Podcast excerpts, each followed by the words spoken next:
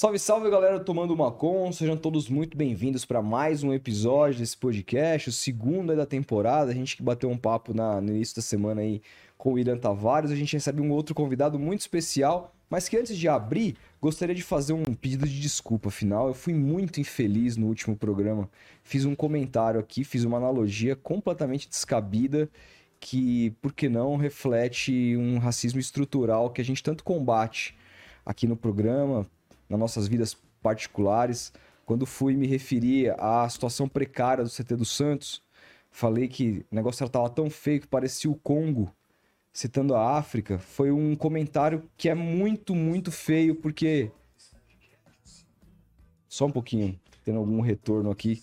É, foi muito, muito feio, porque é, a África, já, que já foi tão devassada historicamente, né, principalmente pelos europeus, eu poderia usar qualquer tipo de exemplo. Eu acho que também reflete, sim, porque não um racismo estrutural, porque na hora da gente pensar na África, ine inevitavelmente a gente, como fomos criados, pensamos num continente totalmente miserável. Não é assim.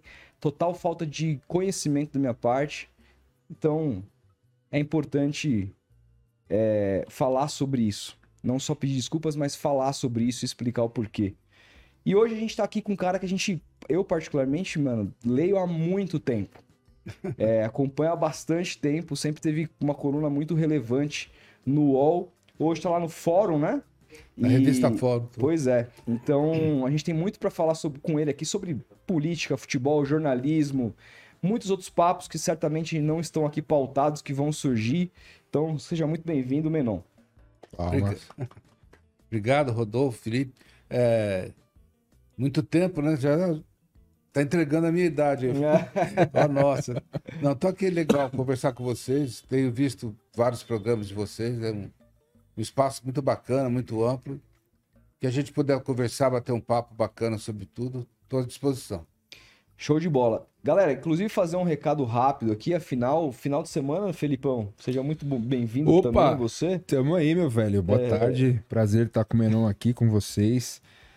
Final de semana temos Supercopa da Espanha, somente é. Real Madrid e Barcelona, cara. Exatamente. E aí, eu tava vendo aqui, dando uma olhada nas, nas odds que a KTO tem oferecido pau aqui. a pau, hein? E eu acho que tá interessante, não tem nenhuma odd muito alta, mas em qualquer um dos, das coisas que você for apostar, por exemplo, se você optar por apostar no Real, no Barcelona ou no empate, no mínimo você dobra o que você apostou em qualquer uma das possibilidades, né? Sim. Como que estão as odds aí, Felipe? Pro Real Madrid tá 2.33, pro empate 3.60 e pro Barça 2.90. Isso tudo se falando de tempo normal, tá? Não é, é quem vai ser necessariamente campeão mas é falando de tempo normal. Então eu acho que são boas apostas aí. Sim. Uma boa aposta para você fazer no final de semana. Lembrando que se você, quando você for se inscrever lá na KTO, se você não tem cadastro, for fazer o seu primeiro depósito, coloque o nosso cupom F Por favor.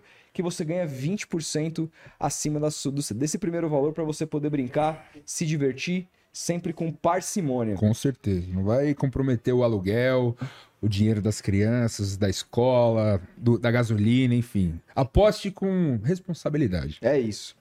Menon, diga. Meu caro, é... há quanto tempo? Quanto tempo você teve coluna no UOL, meu caro? coluna anual foram 10 anos, 10 ou 11 anos. Caramba, cara. E a repercussão sempre foi muito grande, né? Eu sempre te via na capa, sempre é. sendo um cara com tendo muita opinião, tendo sendo destacado. Como é que isso surgiu? Como é que tua carreira se desenhou para ter uma coluna no, no principal portal da América Latina? Então, eu acho que eu fazia blog há muito tempo, né? Uhum. No início do blog, estava no Jornal da Tarde ainda. Saí do Jornal da Tarde em 2006. Foi 2006 que comecei a fazer um blog. Eu fazia com os amigos, tudo. E foi tendo uma, um crescimento um pouco assim. Eu lembro até que um dia que teve mil, mil acessos, fiquei contente, né? Uma, um texto que eu tinha feito. Aí depois fui para trabalhar no Agora, fui sempre mantendo o blog e tudo. Aí o Caio Maia, meu, meu grande amigo, me convidou para trabalhar na revista ESPN. E lá eu, ia, eu ia, trabalhava na revista e eu mantive o blog na, na Trivela, né? Ficava até um pouco deslocado, né? Porque lá os meninos da Trivela eram totalmente alucinados com futebol internacional, que eu não sou. A minha praia não é tanto assim, né? Então eu até brincava com eles, né? Falava que eles eram muito fãs do Berbatov, do Titiarito, né? Pelo amor. Você ser fã do Cristiano Ronaldo, né? Berbatov, Titiarito. Eles ficavam meio assim comigo. Aí teve. A revista acabou e o, o Murilo me chamou para fazer o blog no UOL, né? Então nós fomos pra, foi lá para lá no UOL e ali a diferença muito grande, né? Uma repercussão muito grande. E o blog no começo era muito. tinha muita, muita fonte, muita informação, e com o tempo ele foi mudando um pouco para ser mais opinativo, né? Fui ficando um pouco fora da, do, dos clubes, da, da, das informações. E no final, assim, ele estava bem, bem mais informativo, bem mais opinativo que informativo, né? E realmente, ele muitas vezes era chamado na capa, tudo, né? Era... Tinha um bom destaque lá Tinha dentro. Tinha um bom destaque. Depois o UOL começou a dar mais destaque para o pessoal que fazia vídeos, né? É, tinha o vídeo, qualquer opinião, qualquer não, né? As opiniões do vídeo lá eles já chamavam para home, né? E eu fazia pouco vídeo, né? eu fui ficando um pouco para longe da home, mas sempre cavava meu espaço lá. E lá é, o acesso lá é impressionante. Né? E agora você está na Fórum? Agora estou na revista Fórum, estou muito feliz lá, cara. Eu fui para lá com o Renato Rovai, que eu conheço há muito tempo. O Renato, eu trabalhava com ele no Diário Popular, eu era editor lá, ele, ele era repórter. E aí ele foi fazendo essa. construindo a fórum, né? Primeiro a fórum de papel, lá no Fórum de São Paulo, ele começou numa edição em Porto Alegre, começou a fazer a revista. Depois foi para o digital. E é um órgão importante hoje, né? pauta muita discussão política no Brasil ainda. Sim. E, inclusive, é... a gente viveu algumas movimentações essa semana em termos de jornalismo esportivo, que eu quero falar, que eu acho que casa um pouco do que aconteceu com você recentemente, que eu acho que é um bom assunto para a gente começar. Estou citando o caso do São Paulo com relação ao Gabriel Sá, porque quem não sabe, uh, o Gabriel Sá foi citado nominalmente numa nota oficial do é. clube por conta de uma informação que ele mesmo já havia corrigido, envolvendo o nome do Thiago Carpini, que ele estaria lá no Morumbi conversando e na verdade ele não estava, quem estava era o seu representante, algo desse gênero. E o São Paulo tentou descredibilizá-lo. É... E aí me lembro também do fato de que o, o Abel Ferreira te processou, né? Como é que você tem visto esse esse, as coisas como andam no jornalismo esportivo. Você acha que de alguma maneira o jornalista mais combativo tá, tá, tá tentando ser calado? Bom, vamos por partes. Né? Eu acho que esse período sem futebol, as contratações, esse mercado da bola tomou conta da pauta. Então fica muito assim, esse, o caso do São Paulo agora, né? Na terça-feira o treinador ia ser o Zubeldia, na quarta de manhã ia ser o Pesolano, na quarta noite ia ser o Carpini. As informações vão muito assim e às vezes a pessoa erra, né? E foi o caso do Gabriel, ele errou e São Paulo soltou uma nota totalmente desproporcional, né? Colocou ali milhões de, de seguidores do São Paulo em cima do, do rapaz, né? Ia falar garoto, mas não. Do, do, do profissional. Colocou tudo aquilo numa desproporcional que dá toda a impressão que é alguma coisa pessoal entre quem fez e o, e o rapaz, né? Já devia ter alguma treta antes. E, a sendo irônico um pouco, né? Se eles forem soltar nota toda vez que um jornalista erra, eles vão, não vão viver de. vão ficar vivendo de soltar nota. E se o jornalista for soltar nota cada vez que eles erram, porque quantas vezes eles falaram assim, agora nós não devemos mais nada de direitos de imagem. Dali a pouco está o direito de imagem atrasado de novo. Sim. Agora, é, a venda do Brenner foi a maior venda para Major League Soccer de todos os tempos, mas não apresenta os valores. Então, se a gente for também for ficar cobrando isso, vai ser. Então, eu achei essa questão totalmente desproporcional e eu acho que ela englobar, é, faz parte de uma coisa maior que assim, os clubes querem ter a, o poder da narrativa na mão, né? Querem ter a narrativa do que acontece, proibindo a imprensa de trabalhar. Lá no São Paulo você não pode ver treino, então a pessoa não sabe quem machucou, não sabe quem está treinando bem, não sabe se o treinador está tá fazendo um treino Treinador do tipo intenso, que faz treino rápido, meia hora e para. Você é do tipo mais tradicional, que faz lá um treino de duas horas. Então você não tem acesso ali. E isso também é prejudicado também por assessores de imprensa de jogador, né? Assessores de imprensa, o jogador está aparecendo, você quer fazer uma matéria para contar quem é a mãe dele, quem é o pai, onde que ele trabalhava antes de jogar bola. Ah, qual é a pauta? Como que vai ser? Como é que vai ser? É, tudo é, é mais difícil hoje em dia. Então eu acho que os clubes têm que ter, tentam ter esse controle da narrativa. No caso meu do Abel, eu, eu tenho certeza que faz parte de um plano maior de tentar calar as pessoas. Assim, eu, eu escrevi que o Abel tinha atitude de colonizador, que ele se portava como um colonizador, porque, vamos contextualizar, né? Quando o Palmeiras eliminou o Galo lá no, no, em Minas Gerais, naquele 1 a 1 o, perguntaram para ele, ele, quando o Galo, não sei se vocês lembram, o Galo fez o gol, classificava o Galo. E apareceu ele falando assim para os jogadores, para ter calma. Quando perguntaram isso para ele, no, no pós-jogo, ele falou assim: é, porque nós somos homens, não somos ratos, tem que ter mentalidade. Eu me orgulho de ter mentalidade europeia, eu me orgulho de ser europeu. Presidente de Portugal é o presidente mais titulado do mundo. É, o maior jogador de futebol do mundo é, é português. É, e ficou falando isso, isso. Depois ele, quando o Gabriel Veron tava, foi pego numa bebida, alguma coisa assim, ele falou que os jogadores do Brasil não, não têm orientação familiar ou cultural, é, educacional, parece, educacional. Aí quantos casos que tem na Europa, do Grealish e outros jogadores que também não aparecem, que são acusados de beber, de bater carro. Né? Rooney. É, então, Greenwood. Então o que eu falei para ele, que eu escrevi assim, né, que a postura dele era de um colonizador, tipo José de Anchieta, Manuel da Nóbrega, que vinham aqui para ensinar os índios, né? E ficaram muito bravos comigo, dizendo que, que eu estava colocando.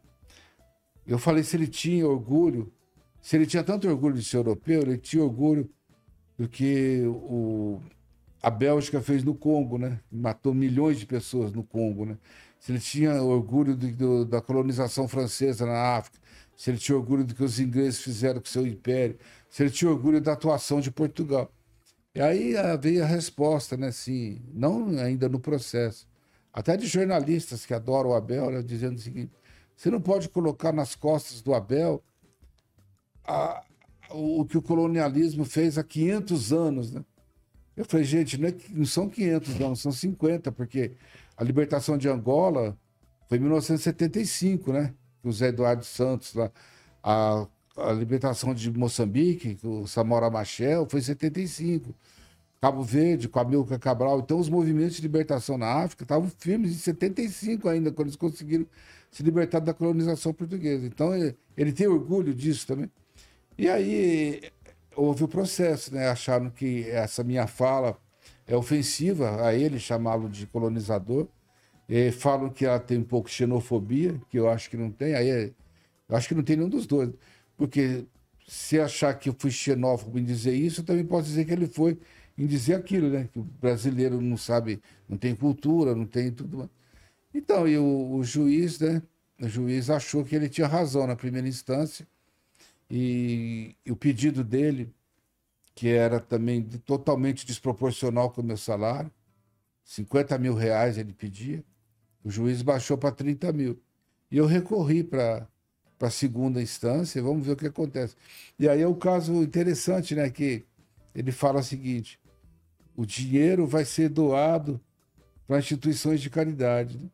Ah, parabéns para ele, muito bonito, mas se ele perder, ele vai doar esse valor? Porque ele só vai doar se ele ganhar o meu dinheiro. É uma situação estranha, né? É, ele já faz isso com o livro, né? Que então, ele escreveu, né? É, fez com o livro. A, a, o, a arrecadação do livro foi doada. Então, se é isso, tá, esse processo está caminhando. E agora, em fevereiro, vai ter o processo criminal, que ele também me fez. Processo criminal, 27 de fevereiro, que eu vou ter a audiência. Vou me defender lá. Não sei qual é a pena, não sei. Meu advogado está bem confiante. Vamos esperar o que acontece. E é. sobre, mudando um pouco o assunto, sobre São Paulo. Tá, o Rodolfo começou falando do Gabriel Sá, que, que falou sobre o Carpini, e acabou se confirmando como técnico do Tricolor. Você que é um, um São Paulino assumido, digamos assim. É, como que você avalia a chegada do Carpini ao São Paulo? Foi uma boa, não foi? Você acha que chega como uma aposta no ano que o São Paulo volta a Libertadores? Era o nome certo? Como que você avalia? Bom, eu acho o seguinte, é uma aposta totalmente arriscada, né? Porque, olha só, o São Paulo vai enfrentar na Libertadores o Palmeiras, só o Abel Fe... só tem o Abel Ferreira, bicampeão.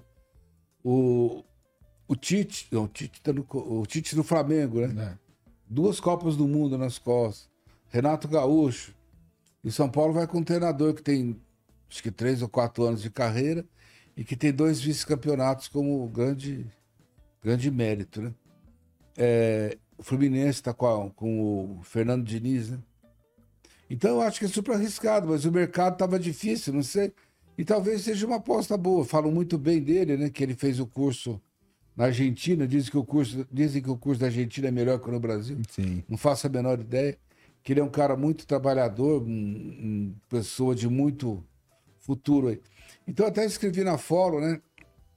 Quando São Paulo contratou Cilinho em 85, o Cilinho já tinha pulado por vários clubes e não tinha título nenhum. Chegou no São Paulo e marcou época com os menudos, né? Foi campeão paulista, é, revelou o Miller, o Silas. Ninguém dava nada por ele, foi isso.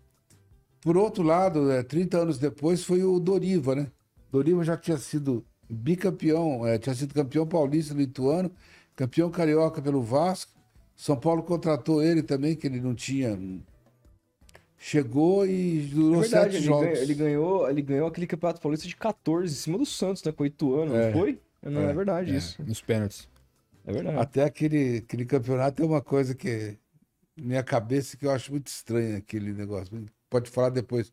A questão da extrema religiosidade de jogador brasileiro, de treinador brasileiro, que eu acho. Eu não tenho é, nenhum estudo sobre isso, mas eu acho que é uma coisa que atrapalha. Acho que atrapalha o desempenho esse, esse negócio de jogador. Mas então, daí então ele pode, pode dar muito certo, como deu o Cilinho, e pode dar muito errado, como deu o Doriva, né? A gente tem que esperar um pouco.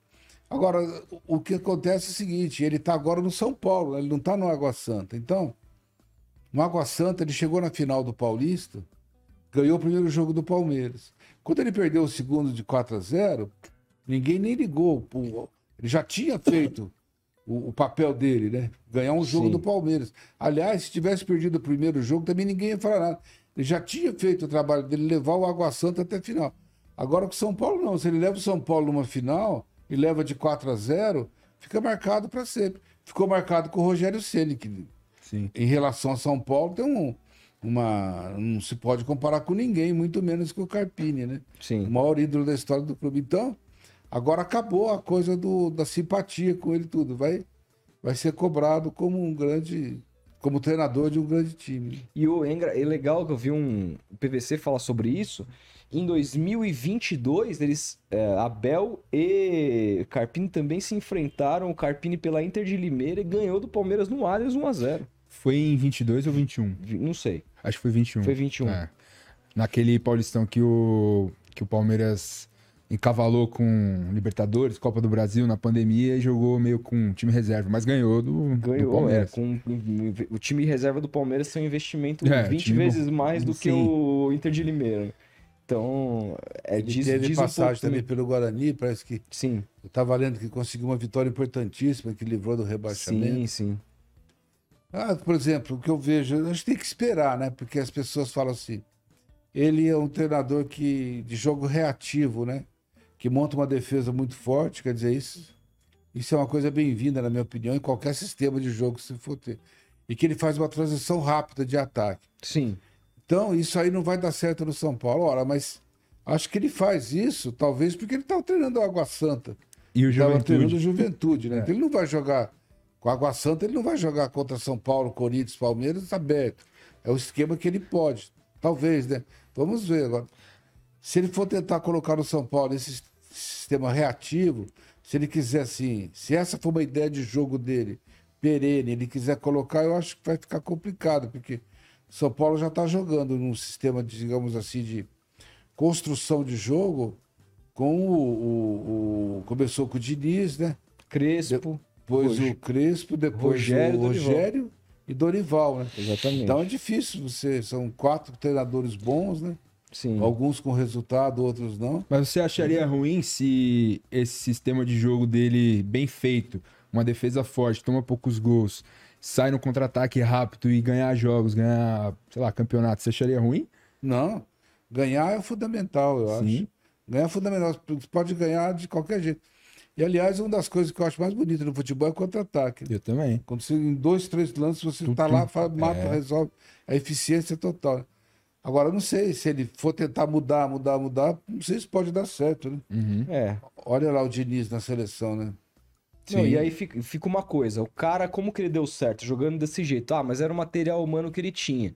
Só que o material humano que ele tinha na Série B, também, que os adversários que ele jogava contra, também não eram o supra-sumo do futebol Sim, mundial. sim. Ele estava jogando uma Série B contra times de Série B É. e ele, por sua, ele, por sua vez, Ao preferia... contrário do Paulista. né? Preferia, ao contrário do Paulista. No Paulista eu até entendo. Você vai jogar contra o São Paulo, você vai jogar de maneira reativa. Mas na Série B, ainda mais pegando um time que estava na zona do rebaixamento e, e fazendo a campanha que ele fez, eu acho que mostra que é o jeito que ele pensa mesmo o futebol.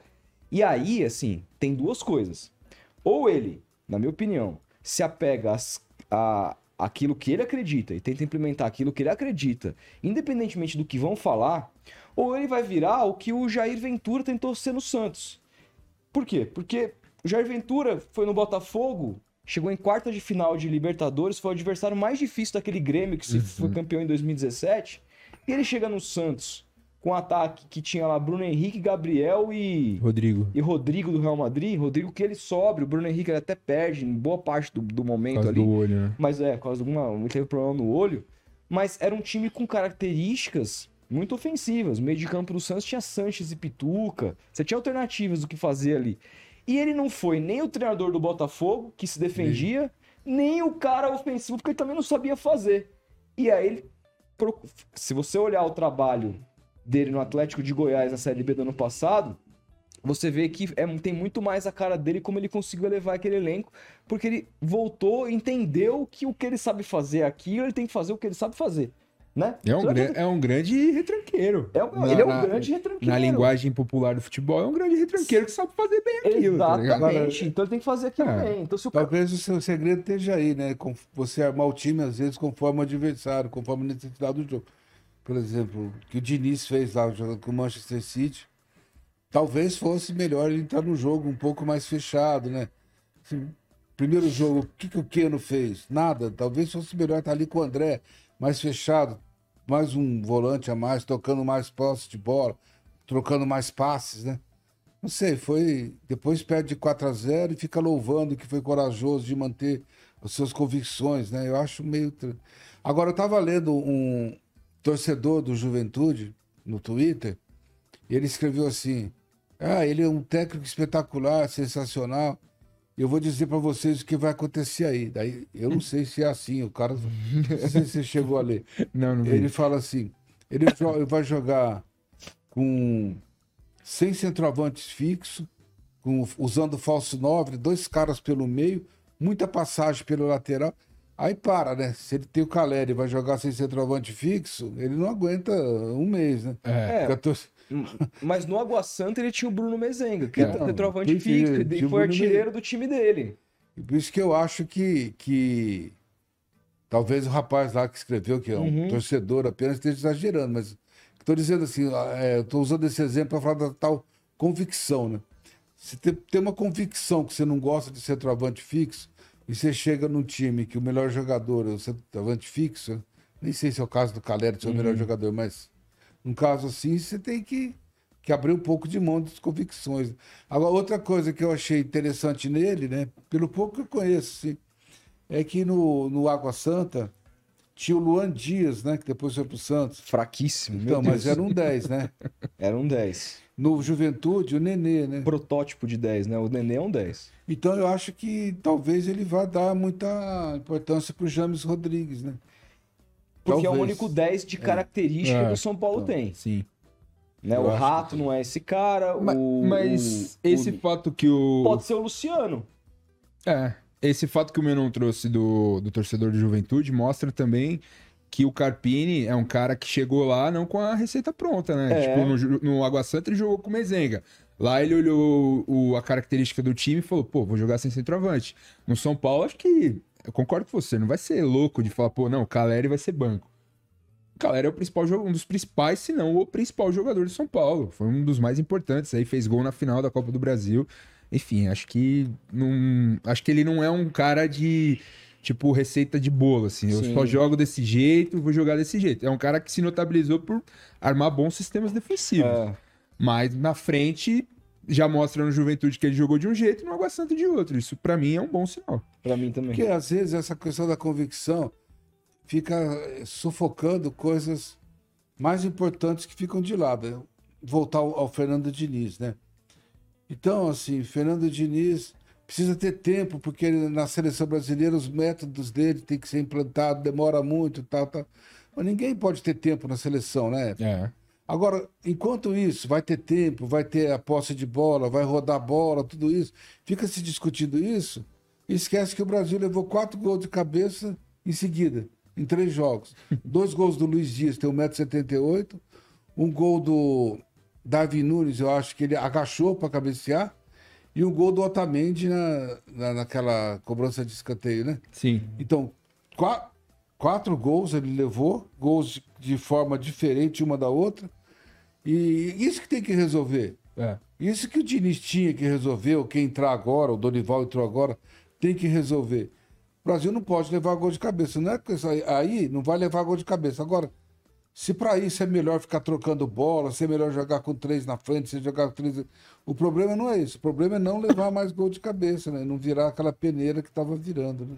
É, no, no futebol brasileiro nos últimos anos se notabilizou uma discussão que eu acho totalmente banal, que é que esbarra muito em gosto pessoal de comentaristas, de pessoas que falam de futebol, que é demonizar um jogo mais reativo, no caso, de mais defesa, mais protegido, em prol de um futebol de ficar com a bola. E o Fernando Diniz é o exemplo, tipo, ele toca, toca, toca contra o City mesmo, exaltaram muito esse fato dele tocar a bola e tal, e não deu uma finalização no gol do City, não conseguiu chegar no gol do City. Ou seja, tocar a bola por esmo é bom? Até que ponto é bom?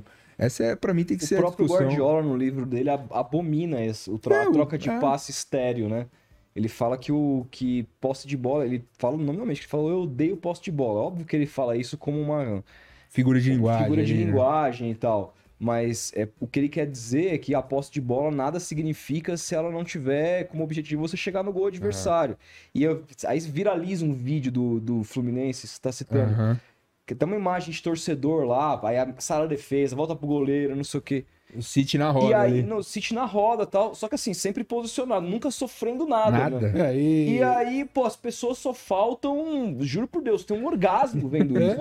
É, uma coisa sexual. É uma coisa. Eu falo assim, as pessoas ente- mudaram o jogo. Futebol não é mais um esporte que você tem que fazer gol. É um esporte que é, o- é, o- é, o- é o. Como é que chama aquele negócio bobinho do Guardiola? Tem um nome, é o rondo. É, Virou o rondo.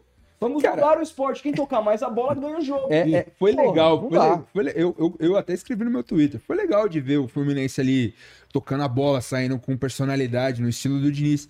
Mas ao mesmo tempo foi inócuo aquilo. É. Não serviu de nada. serviu Tomou de nada. quatro, podia ter tomado demais. Uhum. E aí ele chega na coletiva: não, não abrimos mão do nosso estilo. Eu toquei muito a bola, eu joguei. Porque, cara, é uma posse de bola no seu campo, né? é, também. e eu, eu acho que uma grande falha do Diniz é saber fazer a transição, né? Sim. Que ele troca, troca, troca ali ah, no seu campo, na sua área pequena até, dá um drible, o goleiro dá um drible, tá, mas a bola não chega no, na segunda O time parte tem que baixar muito pra sair tocando, o atacante vem buscar. É um... Cara, eu gosto do Diniz, acho ele autoral pra caramba, mas acho que ele não era o nome pra seleção. E acho que, já te perguntando, Dorival, você acha que chegou tardiamente na seleção? Já era pra ter chegado antes na seleção? O que, que você pensa sobre o Dorival? Em relação ao Diniz ainda, é, eu acho que foi criado né, um, um, um fato né, um, que não existe, né? Que estaria em jogo ali na, naquela final dois, dois sistemas de jogo que vão definir o mundo, né? É, pô, do lado tá o Guardiola, do outro é o Diniz, né? Então, aquilo ali não é, não é dois sistemas de jogos, de jogo completamente diferentes, que vão definir o futuro do futebol Concordo. mundial. Não era isso, né? A gente exagerou isso.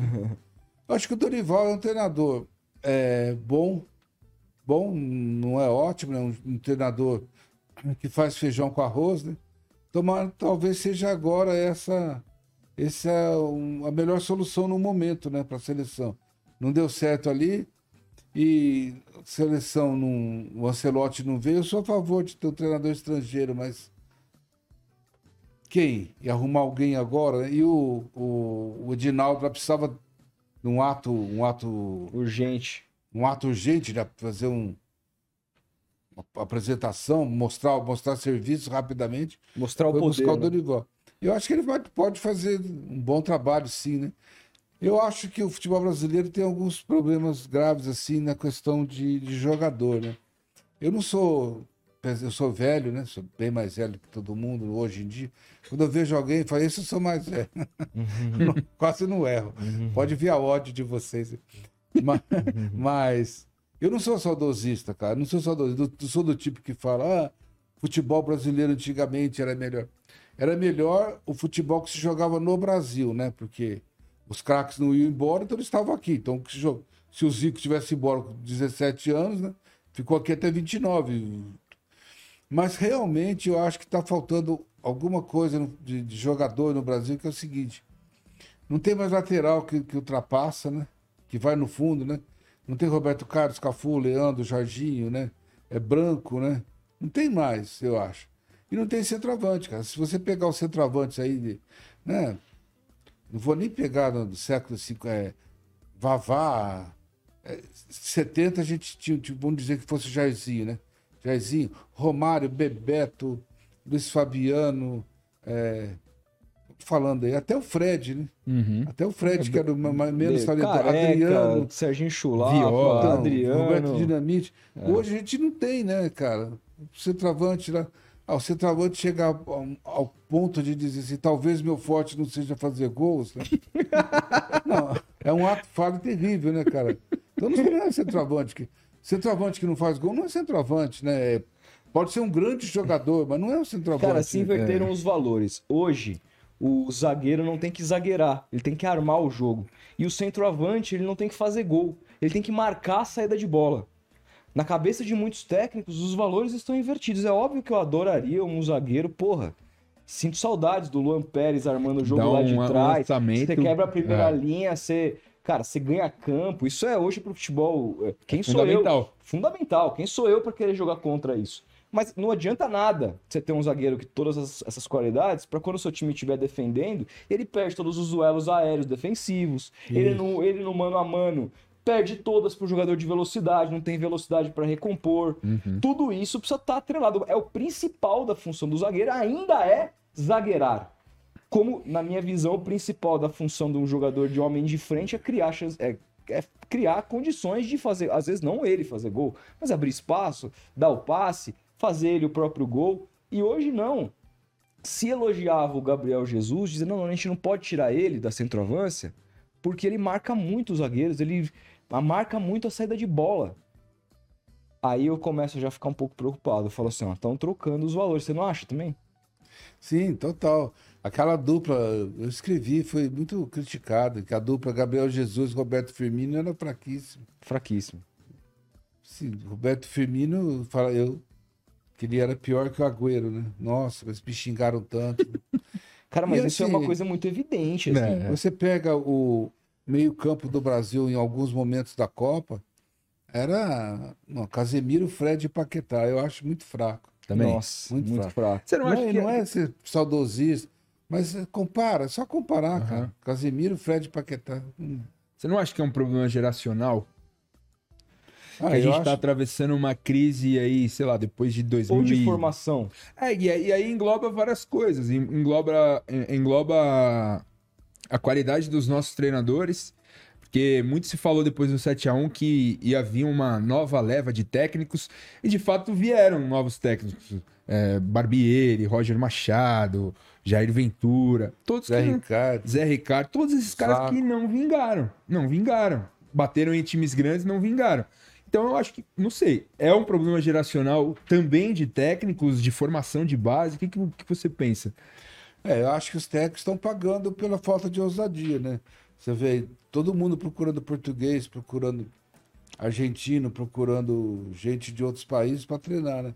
Até clubes menores, né? Assim, sem nenhum preconceito, como Cuiabá, por uhum. exemplo, está buscando dos, dos 20 times aí do brasileiro que vão chegar, talvez haja 10 com estrangeiros, né? Estão pagando por causa disso, porque não tem nenhuma novidade. Eu acho que os treinadores brasileiros vão um pouco por efeito manada, né? Teve uma época aí que era o 3-5-2. Todo mundo jogava no 3-5-2. Todo mundo. Muriciba e todo mundo. Depois voltou a ser o 4-2-3-1. Todo mundo vai igual. Eu acho que não tem um que faz uma coisa diferente. Tem, tem que dar a mão, né? O Diniz tenta fazer diferente, tudo, mas parece que tem uma certa dificuldade em traduzir em, em resultado, né? Para mim, como você falou aquela hora, é, do, do, do, do, da questão reativa, para mim o que vale é, é o resultado. Né? Resultado. Resultadista total, isso. e, e, aí, nesse sentido, assim, é, qual a avaliação que você faz do da figura do Diniz? Como, como um todo, assim. Porque é isso. Ele é essa coisa difícil de discutir, porque ao mesmo tempo que ele tá fazendo algo nitidamente diferente, não só com relação aos técnicos brasileiros, mas com relação ao que se pratica no mundo, o próprio Guardiola disse: nós nunca enfrentamos um time como é o Fluminense, em termos de ideias táticas. Essa coisa de se amontoar em volta da bola, primeiro gol, inclusive, que eles tomam é muito por, por culpa dessa tática. O cara dá um chutão, quando tá todo mundo afunilado na esquerda, sobra pro cara na direita sozinho. Um zagueiro. Um zagueiro, sozinho. né? É. Então, é, o, como você olha pra figura dele, o que, que você espera? Porque, querendo ou não, se a gente for parar pra pensar, o Diniz ainda é um jovem técnico. Pô. Tem muita ainda carreira pela frente. 49, né? 49. Exatamente. O que, que você espera da carreira do Diniz, que já é, começa a ser vencedora em território sul-americano, mas que a gente viu que em embates mais complicados aí a coisa tá muito longe. Olha, assim, eu vou falar uma coisa contraditória. Eu sou dos caras que mais escreveu sobre o Diniz, né? eu acho. Escrevi muito, porque principalmente por, com muita raiva, porque o que ele fez com São Paulo, né? Ali, mas eu digo assim, será que ele é um cara que merece tanta discussão? E, sendo eu um dos caras que mais discutiu. Tanta discussão, se parece que às vezes Guardiola, por exemplo, é muita discussão, né? Geralmente quase totalmente a favor. A questão do Diniz, assim, será que merecia tanta discussão? Será que aquela, o modo dele virou uma coisa assim, tipo assim, é, quem é a favor daquilo é, é, entre aspas, de esquerda, é um defensor das, dos valores fundamentais do futebol brasileiro, que eu acho um absurdo, porque eu nunca vi o futebol brasileiro jogar daquele jeito. Os outros, como eu, são chatos, ranzinhos, são, são ressentidos por causa do. Até com razão, né, gente? O cara, quatro pontos na frente, perdeu o brasileiro, perdeu pro binacional, gastei. Gastei uma grana para ir lá ver o jogo lá. Caramba! Fui lá ver o jogo lá naquela. Nem sei o nome da cidade, mas um Covid começando para perder 2 a 1 um pro Binacional. Aí o time, time cai na primeira fase da Libertadores para a Sul-Americana, eliminado também, né? Não lembro se pelo Colón ou pelo Lanús. Foi eliminado também. Então, quer dizer, eu tenho meu certo motivo assim, posso ter exagerado. Mas acho que há muita discussão sobre o Diniz que não merece pelo tanto de, de títulos que ele tem, né? Ele fracassou no Santos, fracassou no Vasco. Quem vai dizer que ele não fracassou? Aí você fala assim: ah, devia ter dado mais tempo para ele no São Paulo. Um ano e meio, cara.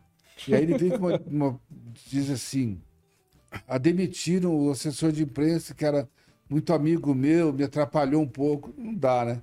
Se você é treinador de um clube e seu trabalho diminui porque o assessor de imprensa, seu amigo, foi demitido, acho que aquele pássaro também foi demitido. Então fazem uma narrativa que a culpa foi do Casares, dele não ter dado certo. Mas ele não deu certo no Santos, não deu certo no Vasco, no Fluminense. Todos os méritos para ele, né? Foi campeão contra o Boca. É, ele a, passou por cima do Olímpia, que tinha eliminado o Flamengo, né? O Olímpia eliminou o Flamengo e, e frustrou de ter o Fla-Flu. Fla-Flu que seria o, o revival do, do, do Carioca, do Campeonato Carioca. Então eu acho assim, muita discussão por pouco trabalho. Vamos ver agora. Eu acho que realmente esse ano ele subiu num patamar imenso, né? Deixou de ser um cara que nunca ganhou nada para ser o cara campeão da, da Libertadores, da América do Sul. Né? Ver, eu acho que o jogo dele que não me, não me agrada é saber fazer com eficiência a transição para o ataque e outra coisa. Quando ele está atacando muito, muito, muito, o, o sistema, o, o adversário mete uma bola e faz o gol. Isso pode, isso é recorrente. Teve um jogo Palmeiras a transição e ele era, ele era do é Atlético Paranaense. Palmeiras era o Roger Machado. O Atlético atacou, acuou o Palmeiras. O Palmeiras ganhou de 3 a 1 Bolas assim. É, é super comum você ver. A vez que ele foi demitido, levou um gol de 1 a 0 no finalzinho, acho que do Havaí. É, é ele tava, na... tava no Oeste, eu acho, nesse jogo aí. Qual? Na Série B, ele tava no, no Oeste. Tava ganhando. O Vitor Sérgio contou esse, esse jogo aqui. Tava atacando, atacando, atacando e tomou um gol no final lá e, e causou revolta na torcida. Esse jogo que eu tô falando foi o jogo com o Fluminense, né? do Fluminense, a é. primeira vez. Ah, a CSA. CSA. CSA no Maracanã. Foi então é isso, 40 acho... finalizações e perdeu de 1 a 0. Precisa resolver isso. E eles podem ser o grande treinador. É. O, o, pode, você quer perguntar? Não, não, pode ir. Pode ir. O, falando sobre, ainda sobre São Paulo, muito se discutiu nesse momento que pouco se fala né, de futebol, porque não temos. Vamos começar a voltar aí, mas essa coisa de mercado de transferência, uhum. do fato do Caio Paulista ter pulado o muro. E gerou um burburinho muito grande com isso. Eu, eu que não torço nem para um nem para outro, e que não sou o maior fã do Caio Paulista. Já descobri pra quem você Parecia. Também não sou corintiano, não. Ah, eu sei. É... Mas assim, é... parecia que a gente tava falando do Rivelino. Hum. Pô, Rivelino mudou de time, trocou de time, um ET que chegasse não, na terra. Basta confidenciar Mas... aqui ao, ao, público, no churrasco de fim de ano do, do futebol técnico tomando uma com que o Alê, nosso grande amigo São Paulino, soube na hora da negociação, o semblante dele mudou, assim. E eu que Cara, sou. Não, acabou o ano. Eu que sou palmeirense, falei. falou isso, acabou o ano. É, falou, acabou, acabou o ano, São Paulo. Esquerdo, acabou o lado esquerdo. O Beraldo saiu, o Caio Paulo, acabou o ano. Aí eu falei, eu calma, cara, não é o Serginho, não é, é. o Roberto Carlos, é o Caio Paulista. Eu que sou palmeirense, hein? Achei, achei ele um bom jogador. Talvez na mão do Abel vai, vai agregar ali. Mas calma. Você né? acha que estão fazendo muito para um jogador só? Não, eu acho acho o seguinte: é, pela primeira vez em muitos anos, na minha opinião, o São Paulo começava o ano equiparado com o Palmeiras. Igual, não, assim. Principalmente que o Palmeiras vai perder o Hendrick e o São Paulo estava muito bem, muito bem arrumadinho, muito bem arrumadinho. Então, eu vi os dois times equilibrados para esse ano. Só que o mercado estava começando. A hora que está tudo equilibrado, você vai tira uma peça do seu adversário e traz para cá, além de você melhorar um pouco, você diminui o outro um pouco, né? Um pouco no caso do Caio Paulista. Se fosse o, o Lucas, seria muito. Né? Uhum. Então eu acho que a partir dali desequilibrou, então realmente. Mas a questão mais aí acho que é de torcedor, essa questão do chapéu, né? Que, se sente humilhado, né? A diretoria levou um chapéu do Palmeiras. E no caso aí, eu não vi ninguém errado, dos quatro lados, não vi ninguém errado, cara. Também não, cara. Eu acho que São Paulo foi bem, foi tentou fazer de tudo para contratar tudo dentro das suas possibilidades, né? E dizia assim. Eu acho que São Paulo é, tentou colocar que o Fluminense pagasse o Hudson, né? Qual que é o erro disso? O erro o Fluminense ainda devia o Hudson para São Paulo, né? Então parece que São Paulo estava errado, porque tentou receber um dinheiro. E São Paulo foi assim em todas as suas possibilidades.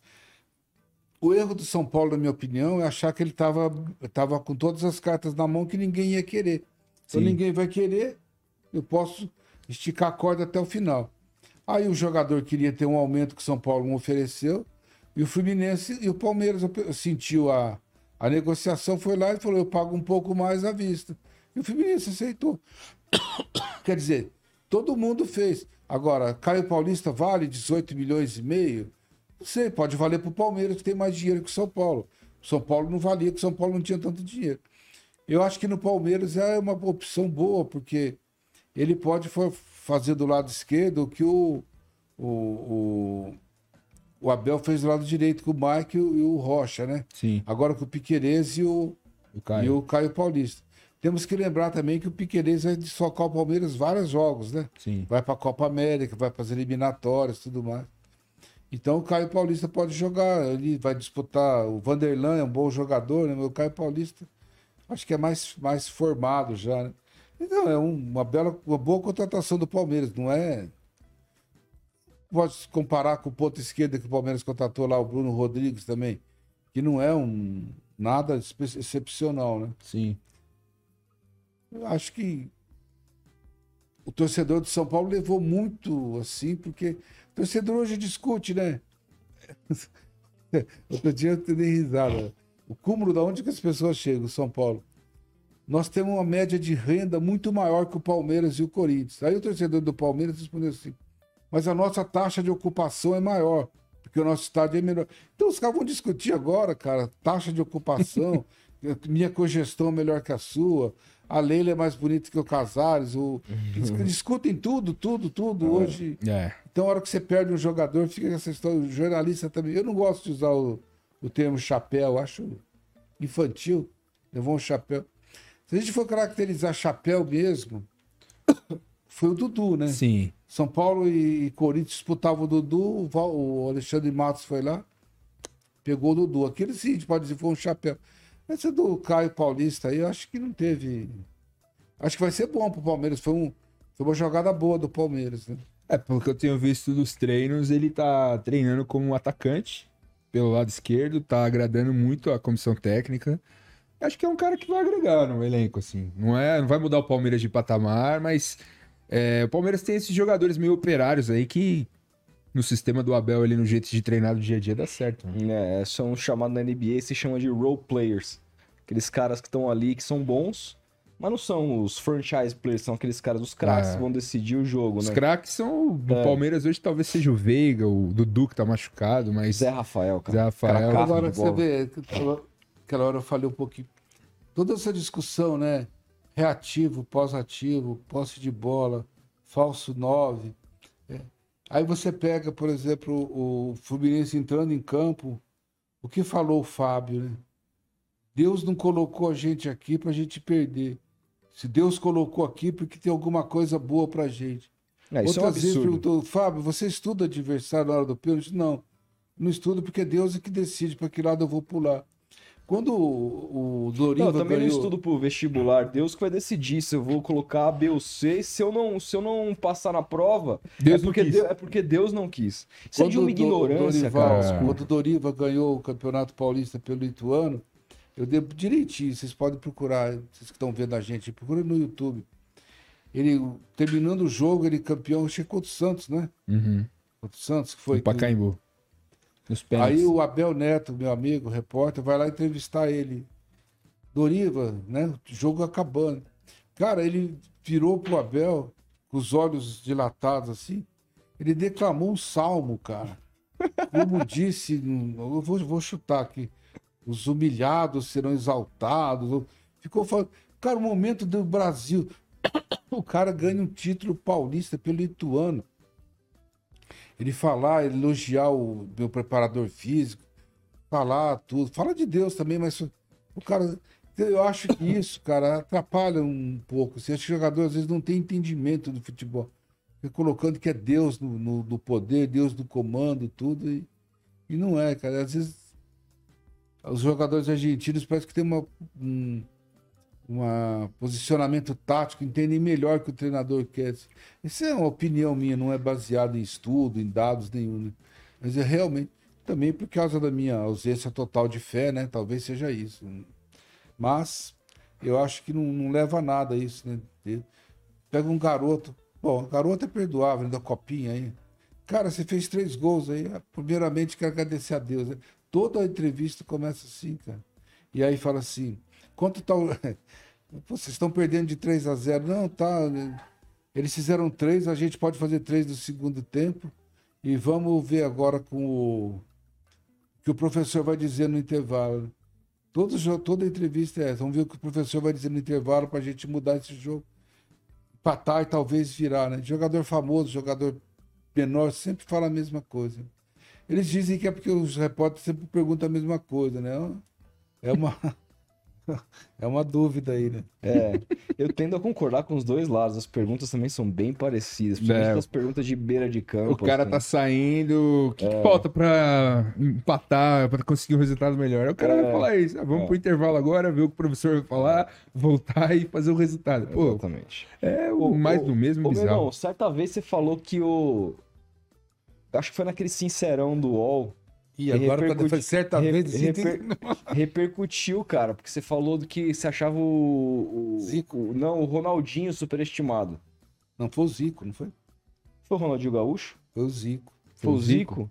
Você acha o Zico superestimado? Não, é, é um recorte bem estrito. Superavaliado por causa do seguinte: os fãs do Zico colocam o Zico no mesmo patamar do Maradona. Então eu não, eu não, não concordo. Só nesse aspecto, entendeu? Eu no lance, quando comecei no lance em 98, estava dizendo lá os, as prateleiras, os caras colocaram Maradona e Zico do mesmo lado. Eu dei risada lá, o, o dono do jornal era flamenguista, ficou até meio bravo comigo. Dei risada, não é possível isso daí. Agora, o Ronaldinho Gaúcho, que eu acho o seguinte, talvez tenha falado também.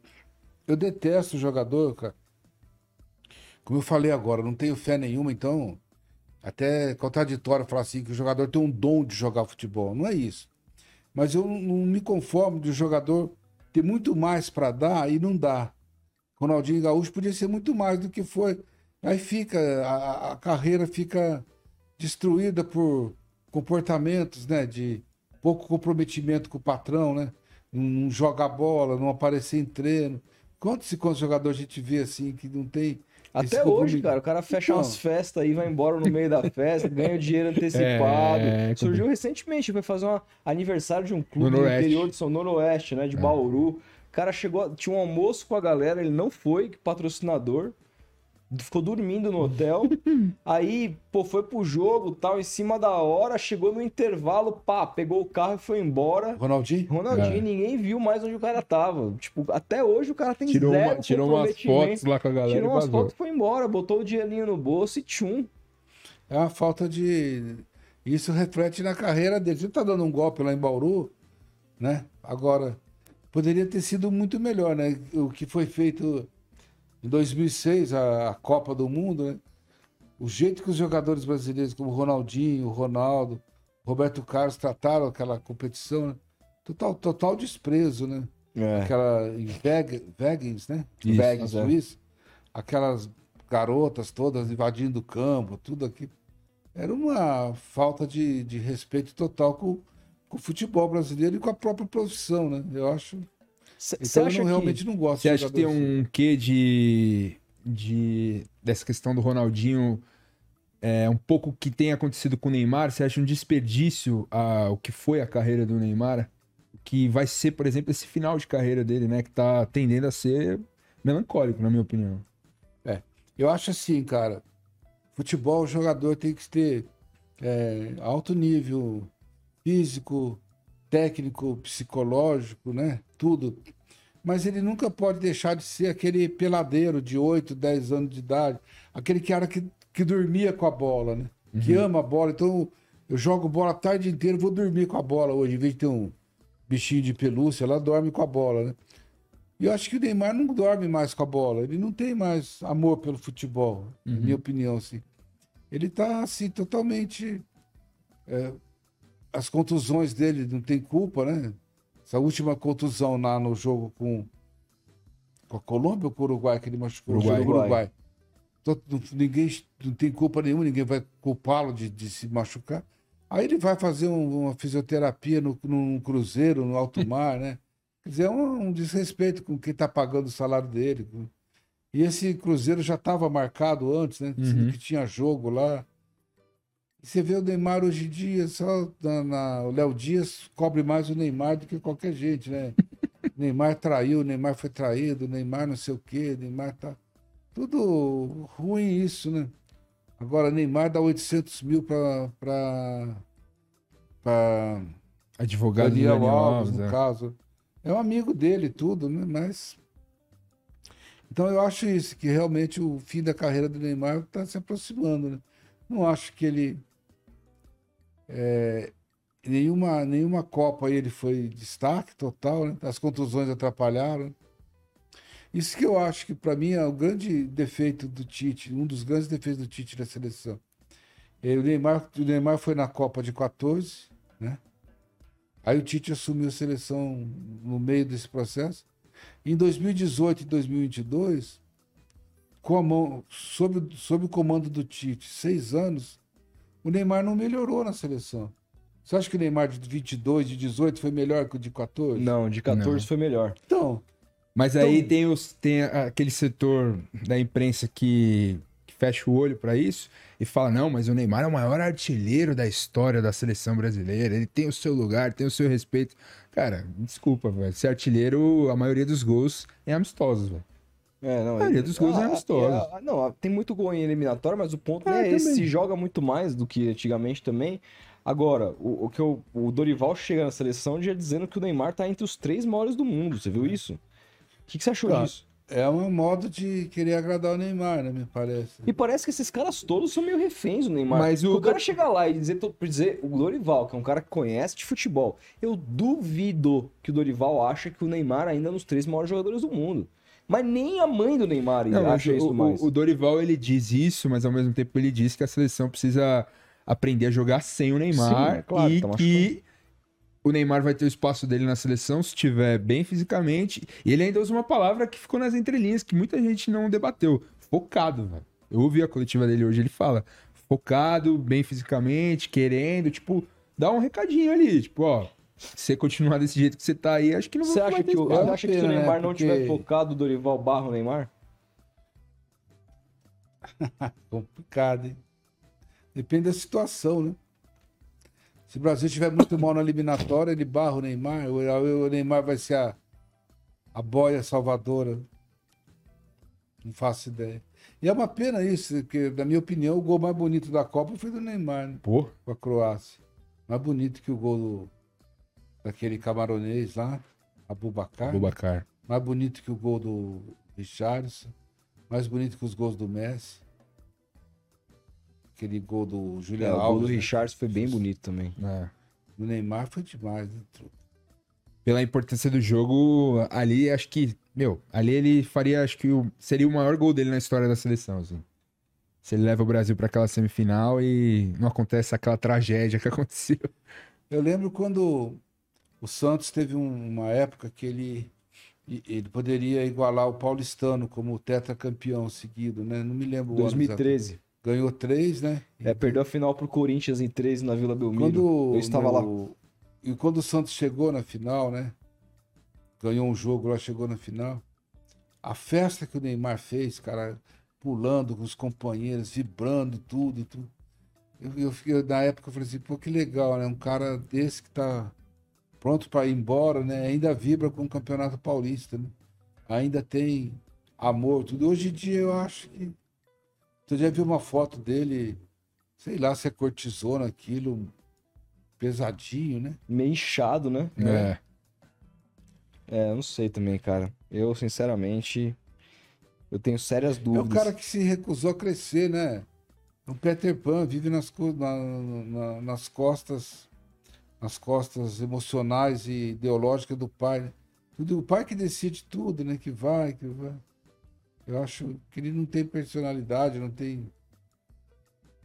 É, isso de fato. Tudo que ele fala dá a impressão que é o pai que mandou, né?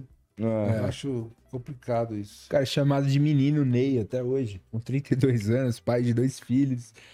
Cara. Possivelmente um terceiro, Possivelmente falando. um terceiro, segundo o Léo Dias aí. É. complicado, cara. eu, cara, eu vejo muitos garotinhos no prédio onde eu moro com, com a camisa do Al Hilal, cara. Esses dias eu encontrei um, um elevador, até falei pra ele. Ele é muito referência pra molecada. Falei, né? caramba, cara, você tem o Neymar é seu ídolo, brinquei com ele, a Gabi também, tipo, o moleque, não, o Neymar é meu ídolo, eu amo o Neymar, que não sei o que, tipo. E eu, caramba, mano, quando eu tinha essa idade assim, meu ídolo era o, Ronaldo, tá ligado? O- do meu time era o Paulo Nunes, que eu achava muito louco, jogava muito. É, mas eu acho que eles são é mais um ídolo de Instagram do que de do cara do molequinho É. ver futebol, tá Duvido ligado? que esse moleque veja o Al Hilal. É, assim, não tá vê. Ele é ídolo do Instagram, Do tá TikTok, tá mexendo. ligado? exatamente, cara. Outro dia eu vi aquele. Tava entrevistando o garoto do São Paulo lá de Gana, que joga Copa Sub-20. O nome dele é King Faisal. Qual é o seu ídolo no futebol? Neymar. The great, greatest of all time, né? Gold. Gold. Melhor de todos, Neymar, Neymar. Outro dia, um jogador de basquete, eu não sei o nome dele, um cara enorme. Qual o seu ídolo? Neymar. Neymar Júnior, ele falava. Jogador deve ser famoso, porque estava entrevistando. Mas Deve ser o Jimmy dizer, Butler. ele ainda tem, São né? amigos. Ainda tem ídolo- ídolos, né? Ainda tem É. fãs terríveis. Né? Sim. É. Agora, pra é, a gente caminhar para um outro espectro aí do, do papo, uma coisa que eu queria saber é o seguinte: essa, esse jogo do Fluminense com o Manchester City deu mais ou menos ali um molho do que pode vir a ser em 2025 aquele novo Super Mundial de Clubes. Qual a sua expectativa com relação a esse torneio? Primeiro que assim, a gente tem que falar em termos técnicos, obviamente, mas temos também que falar em termos de grana. Eu tava vendo que só para participação de cada clube vai ser depositado uma parada de 50 milhões de euros para cada um. Que dá ó, 250 milhões de reais só para você participar. A gente tá falando de algo próximo da venda do Hendrick, só de participação. Não tem nada oficial nesse sentido ainda, mas é o que se cogita. Eu li em algum site sério sobre isso. É, qual que é o seu pensamento sobre esse novo Super Mundial? 250 milhões de reais é o patrocínio aí do. Nossa, nem. Quanto que São Paulo conseguiu com esse name right? 75? Cin- 50 e... Acho que tá na faixa dos 51, 52. Não, esse é da, da, da, Da- camisa. Isso, isso, esse. Mas o name Ah, rights do rights Morumbi, Morumbi, 75. Por ano? Não, por três anos. Por três anos, né? Tá falando de Olha, 250. juntando tudo aí. Só pra jogar um torneio de um mês. É, eu acho que um dinheiro desse ele desenvol- é, Seduz, né? pesa na balança aqui, né? Totalmente. Eu acho que esse torneio vai ser 24 times, né? Sim. Quatro grupos, seis grupos de quatro, deve ser. Exatamente. Dois europeus em cada. Eu acho que os clubes. Dois europeus em cada grupo. Então, eu acho que a grande meta dos clubes brasileiros é passar para a segunda fase, né? Eu Você acha que alguém consegue? O Flamengo Ah, tem chance, do, Palmeiras. do, do sorteio e tudo mais. né? Por exemplo, não sei. Atlético de Madrid estaria mais forte que os brasileiros, né? Atlético Ah, Pô, Madrid. muito, cara. Nossa Senhora. Muito. Griezmann vai fazer o... o- o- Gustavo Gomes. Cara, não dá, cara. Não dá. Tem que procurar então um europeu fraco aí, né? na- É... Vai ter europeu da Turquia, da, da Então, a princípio não é só europeu. É, porque Pelo ranking tem, lá, é né? um ranking É. e, tem, e tem. Eu não sei, não sei se define totalmente os critérios de classificação Não, na não. Europa, mas tem também os, os clubes de outros lugares do mundo, né? Da Ásia, da África, da América do Norte. Sim. Vai depender muito da sorte do time em conseguir um grupo mais acessível, mais acessível. Mas você acha que tem alguma chance de um brasileiro ser campeão disso aí? Não. Acho que não. Campeão, não. Se não ganha nem nesse, né? Vai ganhar ne- nesse outro aí. Acho difícil, muito difícil. Você acha que a gente vai ver algum clube campeão do mundo de novo, brasileiro? Você acha que o São Paulo vai morrer como o maior clube, clube com maiores, maiores títulos mundiais na história do Brasil? Bom, mas o São Paulo é o maior clube independentemente disso. Não, eu acho muito difícil, cara. Eu acho... Talvez nesse esquema aí, né, da... Nesse... A Copa Conti- Intercontinental vai con- continuar, né? Vai. Quando Talvez não. aí Vai ser de o 4 clube- em 4 anos esse Mundial O clube, agora. o clube europeu dê menos valor ainda, já que tem o Mundial, né? E aí é um jogo só, né? Um jogo só pode acontecer, né? O Palmeiras quase, quase conseguiu com o Chelsea, né? O Flamengo quase conseguiu com o Liverpool, né? É, um time argentino, que que o Estudiantes quase conseguiu com o Real Madrid. Pode ser num jogo só ali acontecer, né? Agora, num torneio maior, assim, acho bem mais complicado. Pode crer. Ô, Menon, eu lembro que você, você citou aqui em off pra gente também que você trabalhou na revista ESPN, que era uma revista, assim, eu era muito fã, lia bastante. É, O que, que aconteceu que acabou essa revista, assim? Por que, que ela foi encerrada? Porque era um produto muito bom, que trazia grandes capas e tal. Se puder contar um pouquinho dessa passagem sua. Não, é, primeiro quero louvar o Caio Maia, né? Caio Maia é um empresário impressionante, um sonhador. E ele fez a Trivela, né? depois fez a revista SP. Eu sou muito fã dele, eu gosto muito do Caio. Eu, eu sempre tentei ficar longe de, dessa questão. Todo lugar que eu trabalho, não misturar a redação com copa com a cozinha, né? A redação com a parte financeira. Mas é fácil você ver, né? Procura revista, tem pouquíssimos anúncios. Pouco anúncio, custo caro. E eu acho que a TV não dava importância. Eu acho não, eu afirmo. Né? A TV não dava importância para a revista, né? pouquíssima importância. É, por exemplo, a, a TV ficava falando ainda da bola de prata da placar, né? sendo que a revista seria um concorrente da placar, né? Sim. hipoteticamente. Então tinha muito isso. Teve a Copa de 2010. A TV ESPN foi com uma equipe enorme para a África do Sul, né? E a revista tentou colocar uma pessoa no meio, tentou que uma, uma pessoa da revista, no caso eu, fosse participar da cobertura, né? Fizesse parte lá, não sei como seria, parte dos custos, não sei, centro de custos. Ele não, não conseguiu, não, não, a revista não conseguiu mandar ninguém para a Copa, né? Daí contratou o texto do, do André Fury, que estava lá. Grande André, né? Que escreve muito bem dos caras que mais bem escrevem, né? Então é isso, eu acho que faltou dinheiro. Você acha que também a ESPN deu uma sabotada na, na própria revista da não, casa? Não, digo sabotada no termo, não. Eu acho que não era, não tinha a importância que eles, que eles, que a gente achava que devia ter, né? Uhum. Também não sei como, se o dinheiro era o mesmo, se mandava, quem mandava. Às vezes era o mesmo nome, revista e TV, se não entendo como é que é esse negócio de dinheiro. Uhum. E, e, você é um cara que sempre se posicionou muito claramente politicamente, né? É... Inclusive, você afirmou que votou no Lula nas últimas eleições, assim como Votei nós. dez vezes no Lula. Dez vezes. é. Eu não votei tudo isso, mas nessa última é, eu nessa votei. última eu votei também. E- Votou como? Hã? Que, que Eu não votei tudo isso, mas nessa última eu votei. Ah, também, votei. É... Como que você enxerga esse governo do Lula até agora? Qual que é a tua visão sobre ele? Cara, eu acho que continua sendo a guerra contra o fascismo, né? É difícil você querer cobrar, não um governo de esquerda, não um governo para. Pra... Olha os, os ministros que ele tem, tem que abrir mão, com União Brasil. Ele foi eleito um, um presidente de esquerda com um congresso totalmente de direita, com muita gente de direita. Então você tem que negociar com o Centrão, com o Arthur Lira. Arthur Lira tenta fazer um ele- semipresidencialismo ele- eles apoiaram, né? Vamos lembrar também. quer fazer um semipresidencialismo, ele quer mandar tanto quanto o Lula, né? E fica impondo todos, e tem que fazer aqui, fazer lá, tem que demitir a Ana Moser para colocar o André Fufuca, e tudo por aí, né? Então eu acho que dentro dessas possibilidades ele continua fazendo.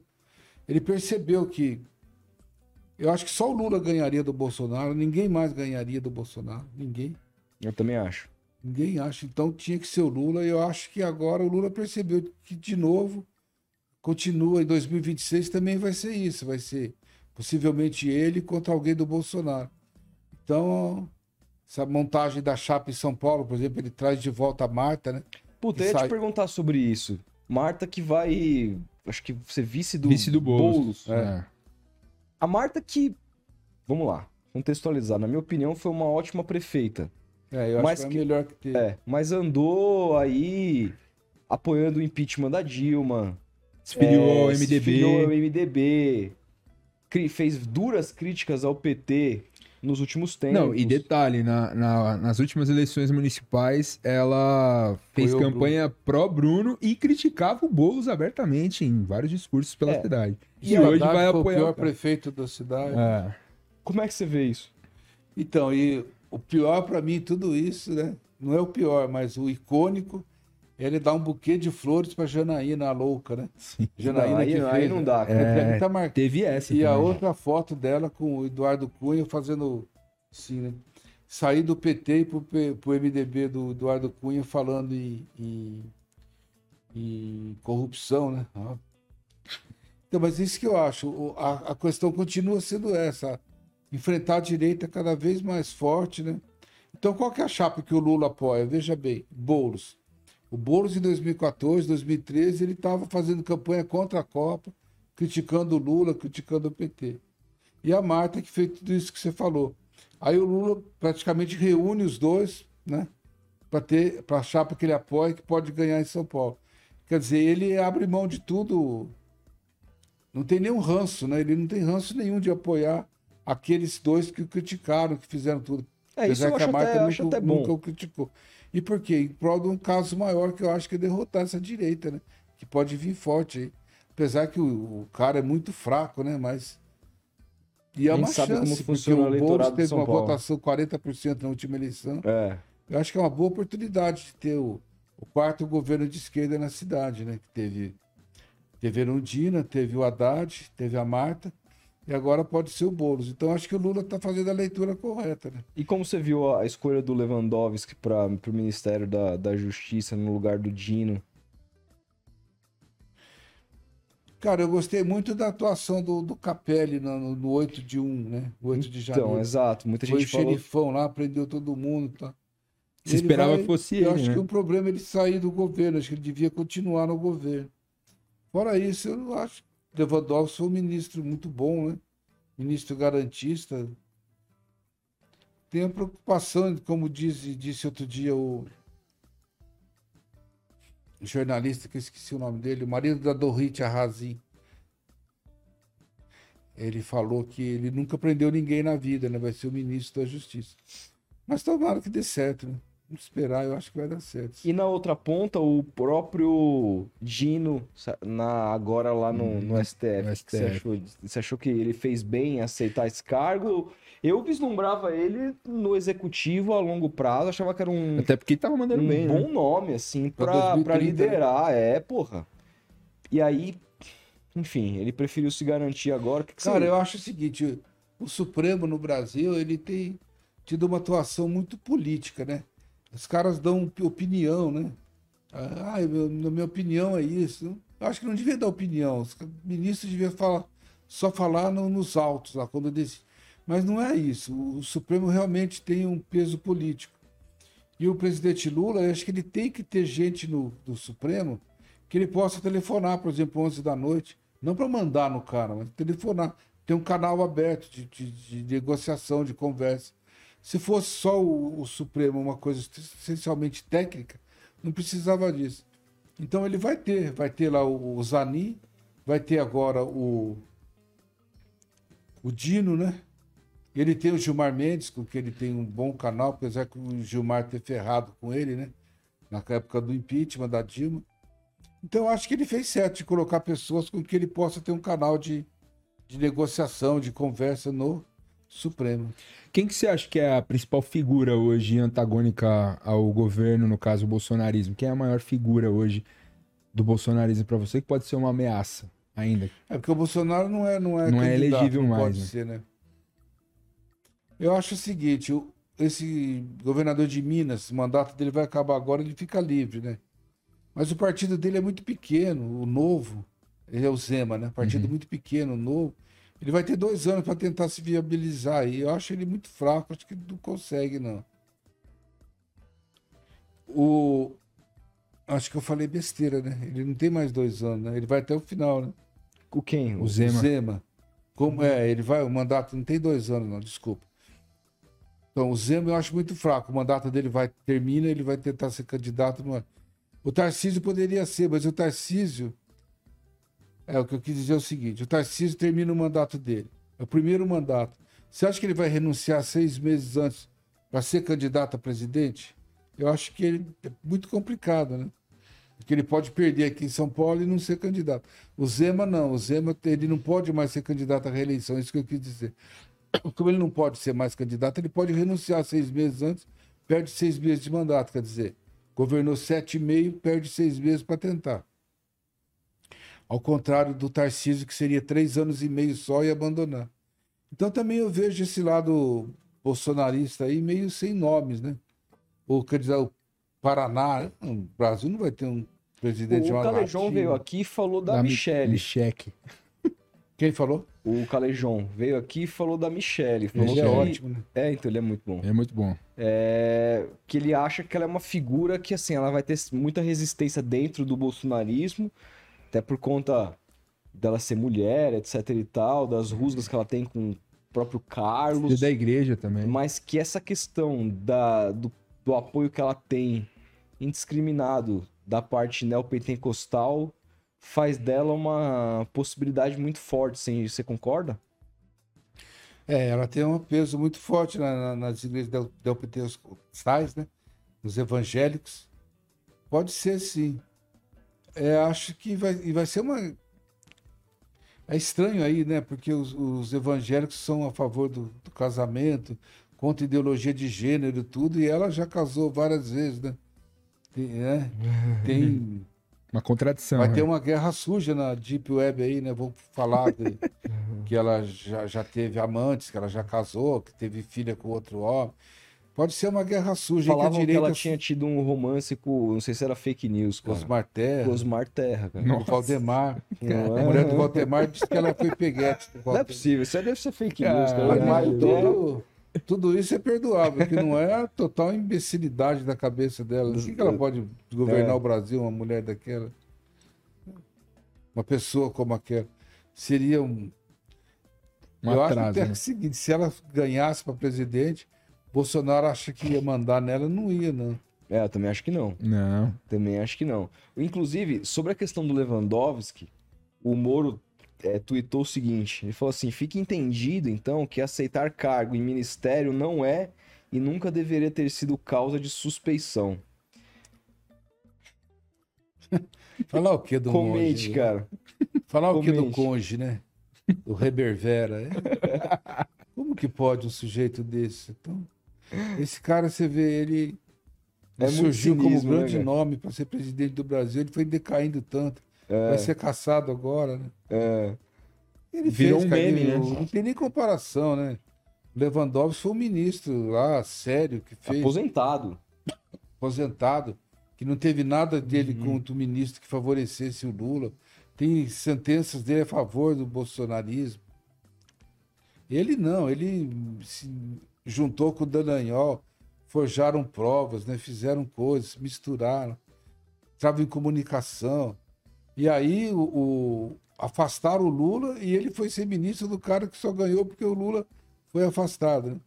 Se beneficiou Tem, né? diretamente Nossa, da, da, Da do- própria- da, da própria da atuação decisão, ali, é. é, da própria da atuação. Outro dia eu li também que ele estava pensando em renunciar, né? Porque ele vai ser caçado mesmo. Então que ele re- repetiria o que o Jean Willis fez, que renunciou e disse que se exilou fora do país, né? O João Willis ia ser caçado? Não, o Jean Willis disse que Saiu daqui sendo ameaças, ameaçado, né? É. É, caçado ameaçado. não, caçado talvez com C, né? Ah, tá. É. Ele Não, porque, porque ele... corria risco de vida, tudo. Ah, sim, ah, É, sim. ah, entendi. entendi. É. Outro tipo de coisa. Outro tipo de caça. Aí, é... Então que agora ele seria, ele tentaria diz- dizer isso, estão perseguindo ele, que ele Aham. O Jean Willis de esquerda. Mas um dos motivos que talvez não pudesse fazer isso é que a mulher dele está adorando ser deputada, então não aceitaria ir para fora do país. Quer dizer, quer dizer, nem em casa ele tem um, um acordo sobre autonomia. Qual, qual seria o melhor momento político. A pessoa, eu acho que não tem futuro nenhum na política. ele Nossa. traiu todo mundo, né, cara? Inclusive o outro partido que ele ia se candidatar à presidência, e aí ele foi- resolveu ir pro. pro. Ele era do poder. Ele era né? do Podemos, não que, é do, que era lá do, do. Como é que é o nome do rapaz? Que o, Álvaro Dias. do Álvaro Dias. Hum. traiu o cara e aí ele foi lá pro União Brasil. Lá no União Brasil não conseguiu arrumar absolutamente nada, a não ser é, se candidatar ao Senado e tal. Senado de São Paulo, É. foi- não conseguiu. Que aí, pô, não conseguiu porque não morava aqui, aquela coisa toda. é. Ou seja, ele é conhecido nitidamente no- nos internos da política como um traidor, né? É, ele não tem futuro nenhum na política, eu acho. E você vê tudo que ele fez pelo Bolsonaro, né? Tá? Aí ele brigou com o Bolsonaro, voltou, apoiou o Bolsonaro na eleição, apoiou como assessor. E agora a cassação dele foi pedida pelo, pelo partido do Bolsonaro, né?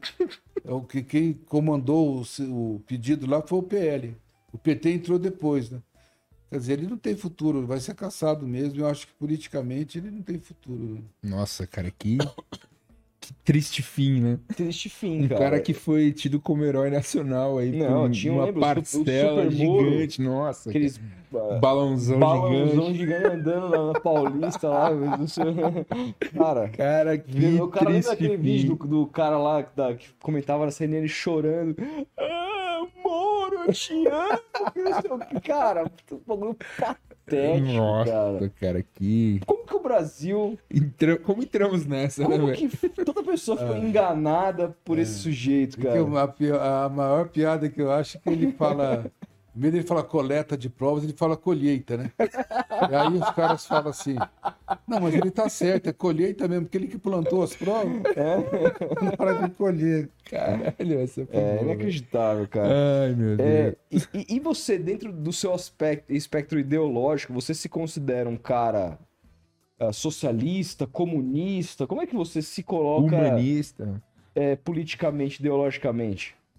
Ah, eu acho que para ser comunista tem que estudar muito, né? Tem que entender muito. Não chego a esse ponto, né? Eu sou, eu voto sempre no mais à esquerda possível para ganhar. Eu vo- votarei no Boulos, né? É do PSOL. né?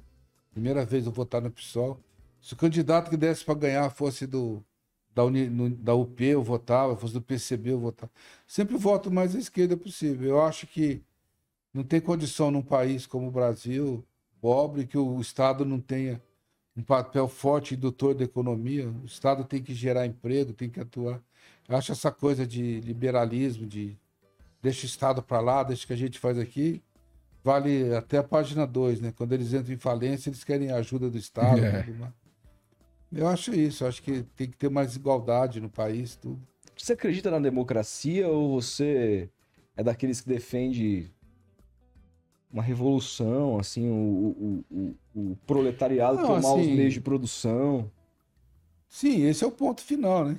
Gostaria que fosse assim, mas não é. Eu acho que tem democracia em Cuba, totalmente.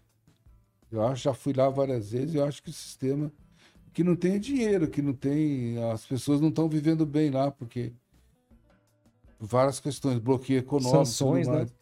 Mas eu acho que a democracia lá existe, com toda a representatividade, o Congresso forte. né? Não acho que, por exemplo, na Venezuela, falam, falam, falam do Maduro, e o que, que a gente ouve, o que, que a gente teve, né? Quando aquele, aquele sujeito, o Guaidó, se declarou presidente da Venezuela sem nada, a, a Inglaterra sequestrou todo o dinheiro da Venezuela lá nos bancos ingleses, né? Quer dizer, isso é uma coisa de, de pirataria, né? Roubar Uhum. dinheiro dos outros. Teve as eleições tudo com o Jimmy Carter participou das eleições na Venezuela. Quem fala que não tem democracia lá, o que não, não quer que tenha aqui no Brasil também, né? É, falaram que a gente ia virar a Venezuela. Pois é, é o que mais se viramos. falava, né? É o medo de virar uma Venezuela. Por, que- por que que você acha que as pessoas têm tanto medo do comunismo?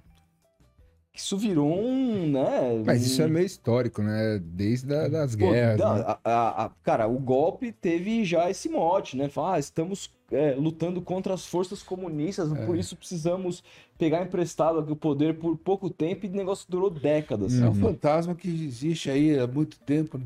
Na última eleição do Peru, eu vi os jogadores da seleção, aquele advíncula, faziam, de- não, voto contra o comunismo, voto contra o comunismo. Aí os caras fizeram até uma, uma, uma propaganda, o fantasma do comunismo, né, andando assim. Eu acho que é. Qual- o que, que você acha que O na cabeça é desses caras é o contra o comunismo? comunismo. né? Como já tinha uma piada antiga do meu tempo. Se comunismo fosse ruim para pobre, já tinha um posto no Brasil faz tempo, né? Já tinha implantado, né? E Pobre de direita é terrível, né? Nossa, isso aí é. E o que que você acha que faz com que isso se produza em massa? Eu conheço um monte. Desinformação. Eu né? conheço um monte. Acho que a questão religiosa, evangélica, está muito forte, né? As pessoas falam esse fantasma aí. é, educação de gênero, negócio de gênero. O que, que é isso? Né? Ninguém sabe o que, que é. E aí você vê uma eleição numa cidade, num, país como o Brasil. Ideologia de gênero, né? É, ideologia de gênero num país como o Brasil é pautada por aquele kit gay, pela madeira de piroca, coisas assim que ficariam melhor, sei lá, num, numa cidadezinha do interior aí, né, sem nenhum preconceito. Mas numa eleição presidencial, isso pautar né, através da, das fake news, isso foi para tudo que é lado. Né? Eu não sei, né? Como é que a pessoa pode acreditar que o presidente fazer... tava eu faço, eu moro no interior agora, né? Lá em Aguaí, minha cidade. Tava outro dia lá, faço hidroginástica. Tava com a minha mulher dentro do ginástica e via Madalena, uma moça lá, uma moça pobre, né? Conversando com o professor, falou assim, agora que agora que o Lula ganhou, ah, vai ser dado maconha nas escolas e, nos, e, e, vai começar a aparecer um monte de criancinha nos bueiros, né? O aborto, né? O aborto vai ser livre, vão jogar criança nos bueiros. Pode fazer. Caramba, não sei. Cara. Essa questão do aborto, né? É tão, é tão simples, né? A mulher é dona do seu corpo, né? Se for pensar, eles acham que é aquilo que depois que me falaram, eu parei pensar e falar, nossa, é verdade. Se homem engravidasse, o aborto seria permitido tá desde a Idade anos, Média. Né? Pô, falam assim, né, que a partir da, da concepção já, já, é, já é um ser vivo, né?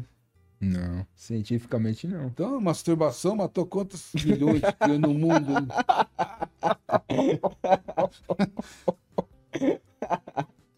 É, que... Caralho. É uma coisa meio elitista falar, mas acho que a burrice impera ainda muito. É. Oportunismo. Você Concordo. vê deputado como o Tony de Paula, é, Carol de Tony, esse outro aí. Esse Nicolas, do, o Nicolas esse filho Ferreira. do Bolsonaro. Nicolas Ferreira. Então, esse não sabia que ele era evangélico numa igreja da Lagoinha. Né? Nossa, isso aí é. Amigo do Neymar, inclusive, é. super próximo do Neymar. Então, essa. Neymar, no, no casamento do Nicolas, o Neymar. Gravou um vídeo. Gravou um vídeo, é. revelou. Não, foi, não foi casamento, foi, foi o, chá, o chá de bebê, revelou o sexo chá da criança. Quem revelou o sexo da criança, o gênio, era, era, era o Neymar no, no Nicolas. Essa que chama esquerda TikTok é o pior, né? O Nicolas Ferreira, Abílio Brunini. O direita TikTok, é, direita, a né? direita TikTok. Né? Abílio, é, aquele do Mato Grosso, Abílio Brunini, um careca, é, Nicolas Ferreira, aquele Messias, né? Que levou um Pô, tapão cara, ainda do, bem do que eu não tô acompanhando isso. Eu né? também. Eu sei que eles falam lá, fazem um negocinho e jogam no TikTok. Eu nem Ao sei contrário é de uma galera. direita, por exemplo, sei lá, né? O Espirião de Amin, é um cara de direita. Sempre teve direita que apresenta suas propostas todas. Né? Acho que isso foi muito a falência total do PSDB, né? Que ruiu o PSDB. E, e abriu espaço para essa galera. abriu espaço para toda essa gente. Você vê lá. O que tem de gente eleita que é pastor, capitão, tenente, coronel, sub, não sei o que lá, policial.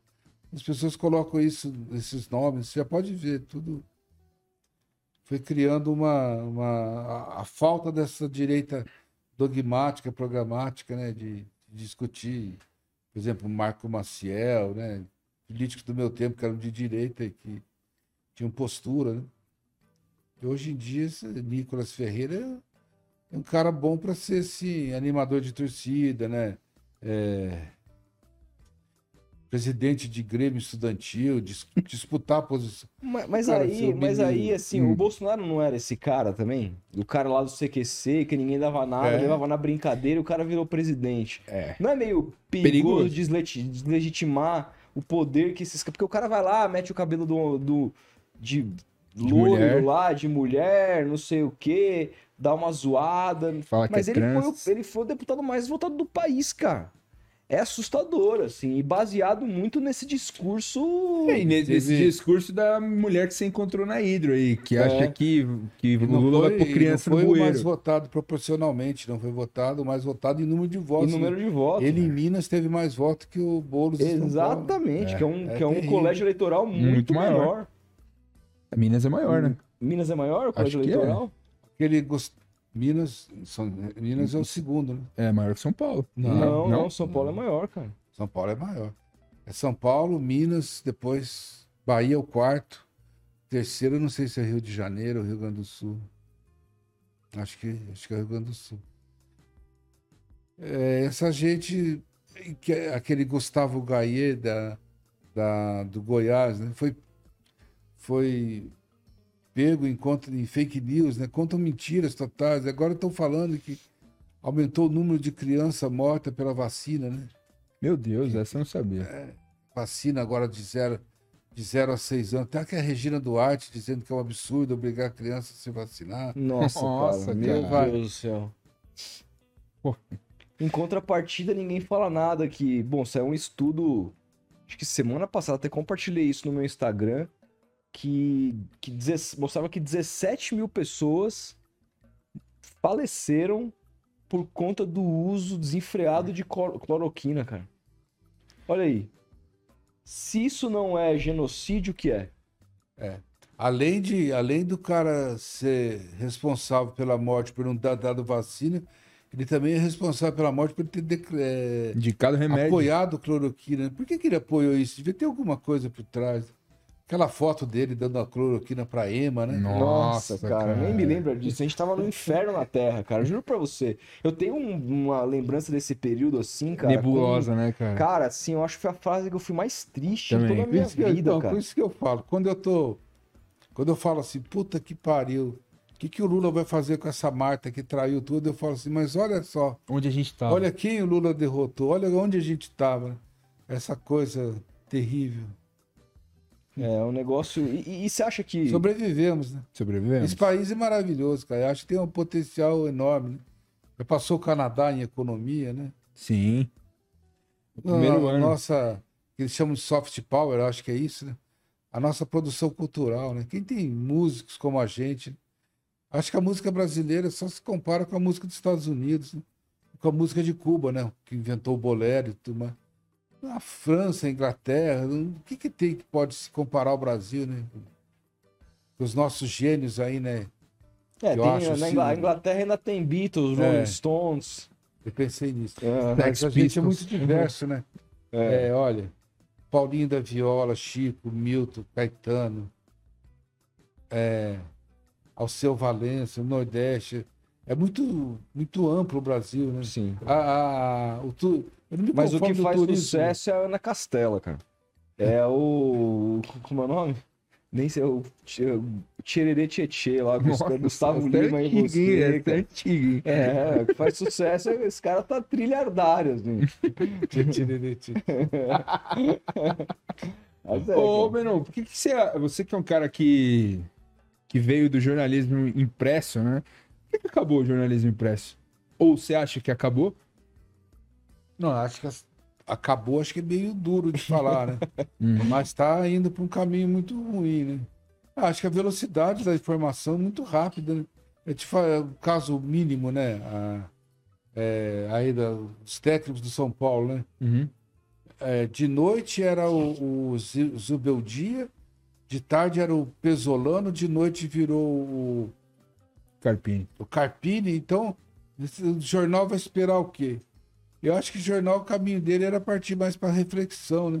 Mostrar. Né? Não adianta falar que o novo técnico de São Paulo é o Carpini. Tem que falar. Todo mundo que é, sabe, cara. Quem é. que é o cara, o que ele faz, que tipo de jogo ele tem, onde que ele já ganhou, essas coisas. Que a internet também tá fazendo e mais rápido, né? É. É, é, é difícil, né, cara? Por exemplo, o jornal. Quantas mil pessoas Israel tá assassinando por dia, né? O jornal vai dar no dia seguinte é. Aí, uma coisa no jornal que eu sempre, quando eu estava no jornal, eu, eu falava para os meus chefes, né? eu tinha fama de ser meio chato, cara. Talvez eu seja mesmo. É, tinha muito clichê no jornalismo, né? Então eu falava assim: é, o cara sacramentou a vitória, eram transcorridos oito minutos do primeiro tempo, uns, uns clichêsões assim, né? E, e um que tava falava assim: Palmeiras está contratando o Joaquim. É, o assunto, né, vai ser resolvido nas próximas horas. Aí eu falava para o meu chefe assim, olha, essa matéria aqui o cara escreveu às seis da tarde, que é a hora que fecha o jornal. O que, que é próximas horas? Próximas horas. Esse jornal vai chegar na banca às seis da manhã. Então, o trabalhador lá, a pessoa compra o jornal às seis da manhã. Quando ele for ler próximas horas, já passou 12 do que foi escrito. o que, que é próximas horas? São mais quatro, mais seis. Imagina isso na internet hoje em dia. Então o jornal fala hoje assim: nas próximas horas o Palmeiras vai, vai vender o Piquerez. Você já rodou, já rodou, já rodou. A hora que o cara vai ler, já, já vendeu o Piquerez, já contratou outro. Então, é, é, essa velocidade da informação realmente deixa, deixa ruim a, a situação do jornal. Mas eu acho que tem alguns. Eu vejo o Jornal de Santos, por exemplo, cada capa bonita que eles fazem, criativa. Tem outros jornais, né? Jornais de peso pelo mundo afora aí. Eu acho que vale muito pela opinião, né? Opinião do Times, opinião do, do jornais franceses, Washington Post, da dos Estados Unidos. Eu acho que muita opinião que vale, né? E aqui no Brasil, a opinião também dos jornais é meio ridícula, né? Por exemplo, um editorial do Estadão. Uma escolha Eles difícil. Vão... é, é clássico. Outro dia, Lula, outro dia o Lula falou assim: é, o. Eles falam que eu tenho sorte, né? Então, é só deixar eu tomando conta do Brasil, eu, é só deixar a gente tomando conta aqui, que vai ficar bom. Aí já o Estadão já fez uma matéria dizendo que ele queria tomar conta por eternamente, desprezando a eleição. Quer dizer, faz um nível de argumentação dessa e quer sobreviver, sobreviver de que jeito? Né? É. É. Eu tenho um amigo que manda para mim todos os jornais por dia. Eu leio todos, mas não compro mais nenhum. Não compro jornal desde 2016. Caramba. Eu tenho um amigo mais radical que não lê. Eu falei assim, ah, eu leio ainda, comprar não compro. É, faz tempo que eu não leio também, cara. O, o Menon, o Matheus Costa mandou um superchat aqui e perguntou o seguinte. Primeiro ele fala, Menon, você é um baita cara, sou fã. Qual é a sua treta com a Ana Thaís Matos? Tem alguma treta com a Ana Thaís Matos? ai, ai, ai. É o seguinte. O ano passado na CESP, a gente, ela ganhou o prêmio de melhor jornalista e eu ganhei também. E quando ela foi receber o prêmio dela, ela me elogiou, né? Então eu fui lá, fui lá, cumprimentei ela, e, entre aspas, fizemos as pazes. Ah, a minha treta com ela não é com ela, é que eu discuto muito com essa, esse negócio do feminismo, né, no, no esporte. Eu acho que as moças eh, exageram muito, né? No caso dela, foi um caso específico, assim, que... Mas exageram como? Só para a gente não perder é. isso. É, eu volto, espera que eu já tá volto. É, por exemplo, é, eu, eu falei, eu que dei a notícia que a treinadora da seleção feminina era a Pia. Uhum. Eu que dei, porque Marco Aurélio Cunha me, me falou, e ele era mandava lá, eu dei a notícia. Passou uns cinco minutos, a Gabriela, que era da ESPN, agora está no Rio, escreveu no Twitter assim: conforme escreveu meu amigo Menon, tudo, ele, quem, quem que deu a notícia, né? Eu estou confirmando agora a notícia que ele deu, foi a Pia. A Pia vai ser a presidente. Aí a Ana Thaís escreveu que tinha sido a, a Gabriela e não tinha sido eu. E eu falei para ela, fui eu, Ana. E ela não, nem ligou, continuou falando. Então, assim, cara, eu. Eu acho que é o único, o único dom que a gente tem é credibilidade. Então, você consegue um furo uma vez, de vez em quando, né? No meu caso. E ela desprezou, falou que não fui eu. E eu fiquei um pouco irritado com isso e talvez tenha, tenha exagerado muito na, na minha reação, né? Na minha reação a ela, tá? Qual foi sua reação? Não... Na, hein? Qual foi sua reação? Ah, eu falei, fiquei falando isso, tudo. E aí teve outros vários casos, né? Por exemplo, quando a Marília Mendonça morreu, ela ficou muito transtornada, e ela acho que era fã, tudo. E o obituário da Folha foi controverso, né? Na minha opinião, não foi, né? Que o rapaz que fez o obituário, né, fez um texto sobre Marília Mendonça, falou que o corpo dela não era aceito pela indústria cultural, né? E que isso foi muito. E ela ficou alucinada com isso, né? E ela falou assim: é, esse. Usou um argumento, um termo feio para esse jornalista, né? Esse jornal, eu nunca mais vou ler esse jornal. esse jornalista é não sei o que lá. Aí eu falei, ah, mas esse é modo de falar, de tratar com um colega? Aí ela me, me, me cortou no Twitter, me bloqueou. E a gente ficava brigando assim, eu ficava meio ranheta. Acho que eu sou meio ranheta também. Mas eu não tenho nada mais contra ela, não. Outro dia, agora eu discordei dela, mas na maior. Na maior. Ela continua me bloqueando. mas tá, tô de boa com a Ana. Eu acho que ela tem todos os méritos dela, conseguiu chegar numa posição altíssima, graças na, ao valor dela, né? Não tem. Por exemplo, outro dia ela, ela falou. Ela criticou né, a chegada do Dorival Júnior, falando arroz com feijão, né? Aí eu argumentei, talvez. Ela escreveu talvez no Instagram feijão, que era um novo arroz... 7x1, não era? É, falei, arroz com feijão talvez seja a coisa mais necessária no momento, né? Depois do, do dinizismo, né? Seja hora de dar um freio de arrumação. Arrumar o que eu te falei, né? Uhum. Arrumar o jogo aéreo. Tá? Mas não na boa. Mas não tem mais treta, não. Da minha parte, não tem mais treta, não. Mas hum. essa questão do feminismo que você falou, como você acha que há um exagero? Deixa eu dar um exemplo agora. Uhum. A, a Mili Lacombe. Tem cinco pessoas que eu, que eu acho que escrevem muito bem no Brasil, mais que os outros. Tem muita gente que escreve. As cinco pessoas que eu mais admiro: a Mili Lacombe, o Maurício Noriega, é, o Douglas Seconcelo, que escreve no Meio Encarnada, não sei se vocês conhecem. Não. Um cara não. espetacular. O Alexandre Eliatti e o meu, meu amigo da Zona Leste, o Vitor Guedes, né, que tem o um nome a zerar. Você devia trazer o Vitor Guedes aqui, ele é sensacional. Irmão eu, da Marília. Marília. Né? Admiro muito essas cinco pessoas. Admiro Grande outros palmeirense. Admiro outros, como Antero Greco, como André que ele não te Eu gosto dessas cinco pessoas. E a Mili, por exemplo, hoje ela escreveu um, um post. A Leila vai fazer um, uma, uma, uma coletiva. entrevista coletiva só de mulher. Só mulheres. E a, e a Mili escreveu. Isso aí é histórico, sensacional, maravilhoso, que é um, um passo a mais na luta das mulheres. Daí ela escreve assim: Quantas vezes nós vimos coletivas só com homem? Sim, mas nunca foi proibido ter mulher lá na coletiva só de homem. Certo? Talvez o então, erro seja o jornalismo não ter então, dado tanto espaço O problema é que são os jornais não tinham, não tinham mulher, então, no caso. Então, o problema não é esse. Então, pare... agora, no caso da Leila, ela dá uma coletiva só para mulher. Ela está restringindo a participação de homem. Então, eu não acho que a questão. Esse pontinho só da Mili que eu discordo. Ela fala assim: quantas coletivas nós vimos só com homem? Ah, só com homem porque não era proibido ter mulher. Agora, o patrão não tinha mulher como empregada. Agora, eu já vi muitas, já trabalhei com muitas colegas, mulheres, né? Como, como a Abigail, como a Regiane Ritter como a Marisa Galvão de França. Eu acho que muitas vezes agora as moças de agora estão dizendo como se fosse só agora que tivesse mulher, já tinha antes, né? Essa última Copa do Mundo, momento histórico na cobertura feminina, eu não entendi isso, cara. Porque na penúltima já teve muitas mulheres cobrindo, já teve muitas. Enfim, eu acho isso, que eu acho que eles exageram um pouco ali nessa questão de colocar o feminismo em tudo ali. Não dá para falar assim, né?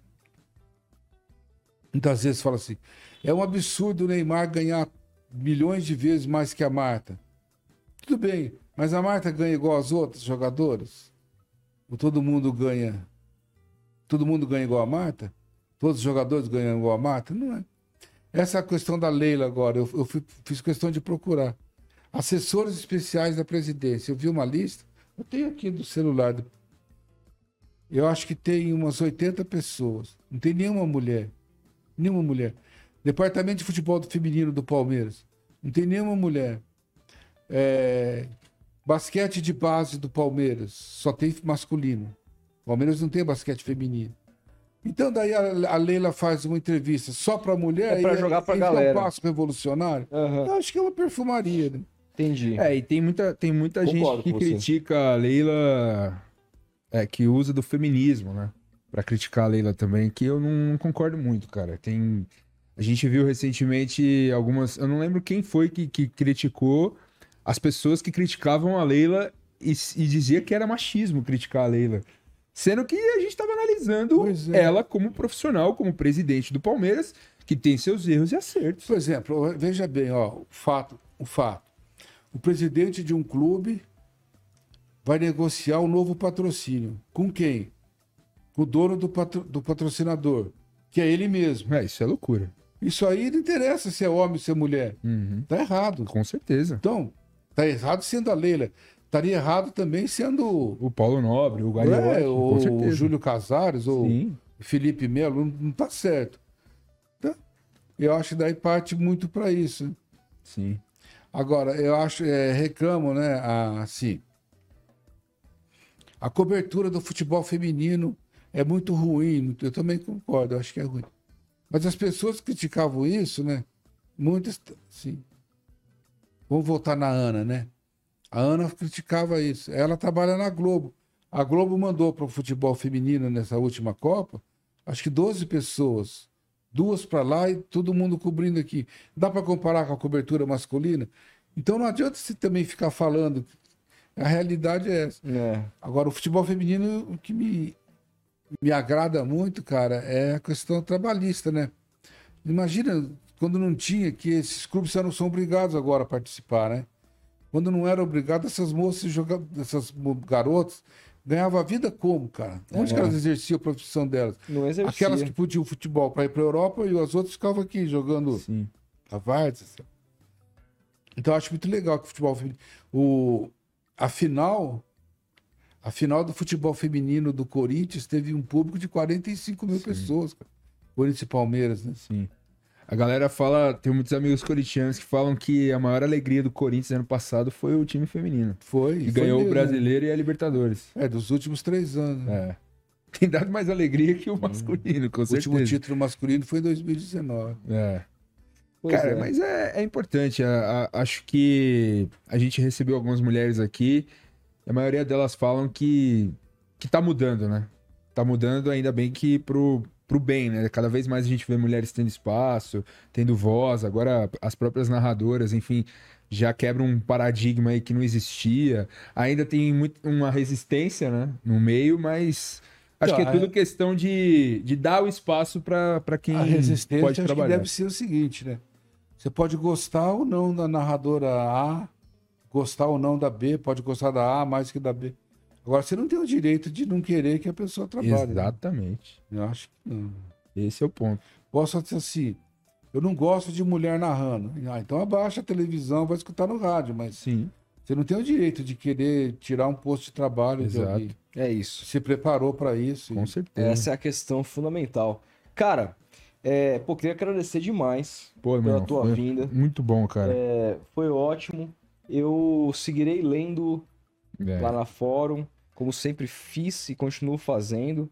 Acho que você tem uma relevância que não à toa, por isso que a gente traz, trouxe você aqui, que a gente. Obrigado, cara. Opinião, né, e- cara? Hoje e- eu vi todas as pessoas que já vieram aqui e me sinto honrado. Ah, a gente Ah, que se que sente isso, de recebê-lo, cara. Para nós é uma honra e desejar sucesso na carreira, pedir para que você deixe é, Suas redes suas sociais. redes, como que você, como que as pessoas fazem para te encontrar no Twitter, no Instagram, a sua a sua coluna, como é que funciona. Por favor. Não, no Twitter e no Instagram são, é blog do Menu, né? Blog do Menu. No Facebook é Luiz Simon. Mas também tem o blog do Menu, lá são duas contas. E da revista Fórum, eu escrevo atualmente na revista Fórum. Tem que procurar lá, né? Revista Fórum. Tá lá, meu, meus, meus textos estão lá, né? Tem o, o- é dividido por editoria, eu tô na editoria de blogs, né? Blog do Menon. E faço matérias pro UOL ainda. Faço freela pro UOL todo mês, eu consigo fazer lá dois, três freelas. Esse mês ainda não fiz, mas tô acabar as férias aí e começar a fazer. Isso aí. Boa, Menão. Obrigado, E- velho. É isso, né? Eu tô eu tenho 70 anos, né? Completei há pouco tempo. Eu queria dizer o seguinte, eu sou eu sou engenheiro. Eu me formei em engenharia e não me, não me convidem para calcular nada, porque foi um tempo perdido para mim, não tinha não tinha muito dom para isso, para as humanas, opa, para as exatas, né? E deixei o jornal, nunca trabalhei com engenharia, fui fazer jornalismo e entrei numa redação pela primeira vez com 34 anos, né? Com 34 anos as pessoas hoje em dia são chefes, tomam decisões, tudo. Eu era um foca lá.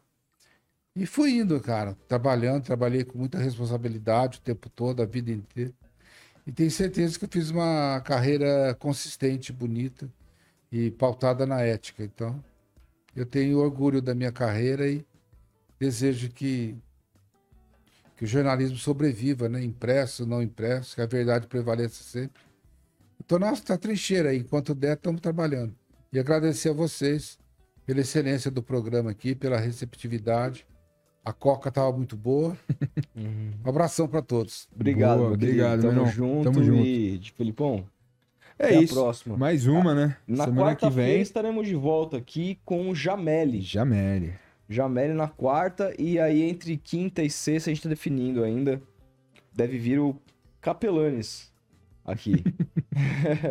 Deve vir o Capelanes aqui. Então, essa é a agenda de semana que vem. Em fevereiro, muito provavelmente, a gente vai dar um passo para fazer três podcasts por semana. É. Estamos estudando Correria. isso com, com calma, mas muito provavelmente vai rolar. Então, por favor, se você não tá inscrito, se inscreva. Exato. Ativa o sininho para não perder nada. Logo, logo os cortes do Menon já estarão disponíveis aqui no canal. Então, Nos siga em todas as redes sociais também, é, que rapaziada. estão inclusive aqui na descrição. Beleza? E não se esqueça de usar o nosso cupom lá na KTO também, FBUTEC, se você quiser brincar de acertar, tá bom? Grande abraço, Tamo a gente junto. vai se falando e até até Semana que vem. até semana que vem. Grande abraço, é nóis. Valeu.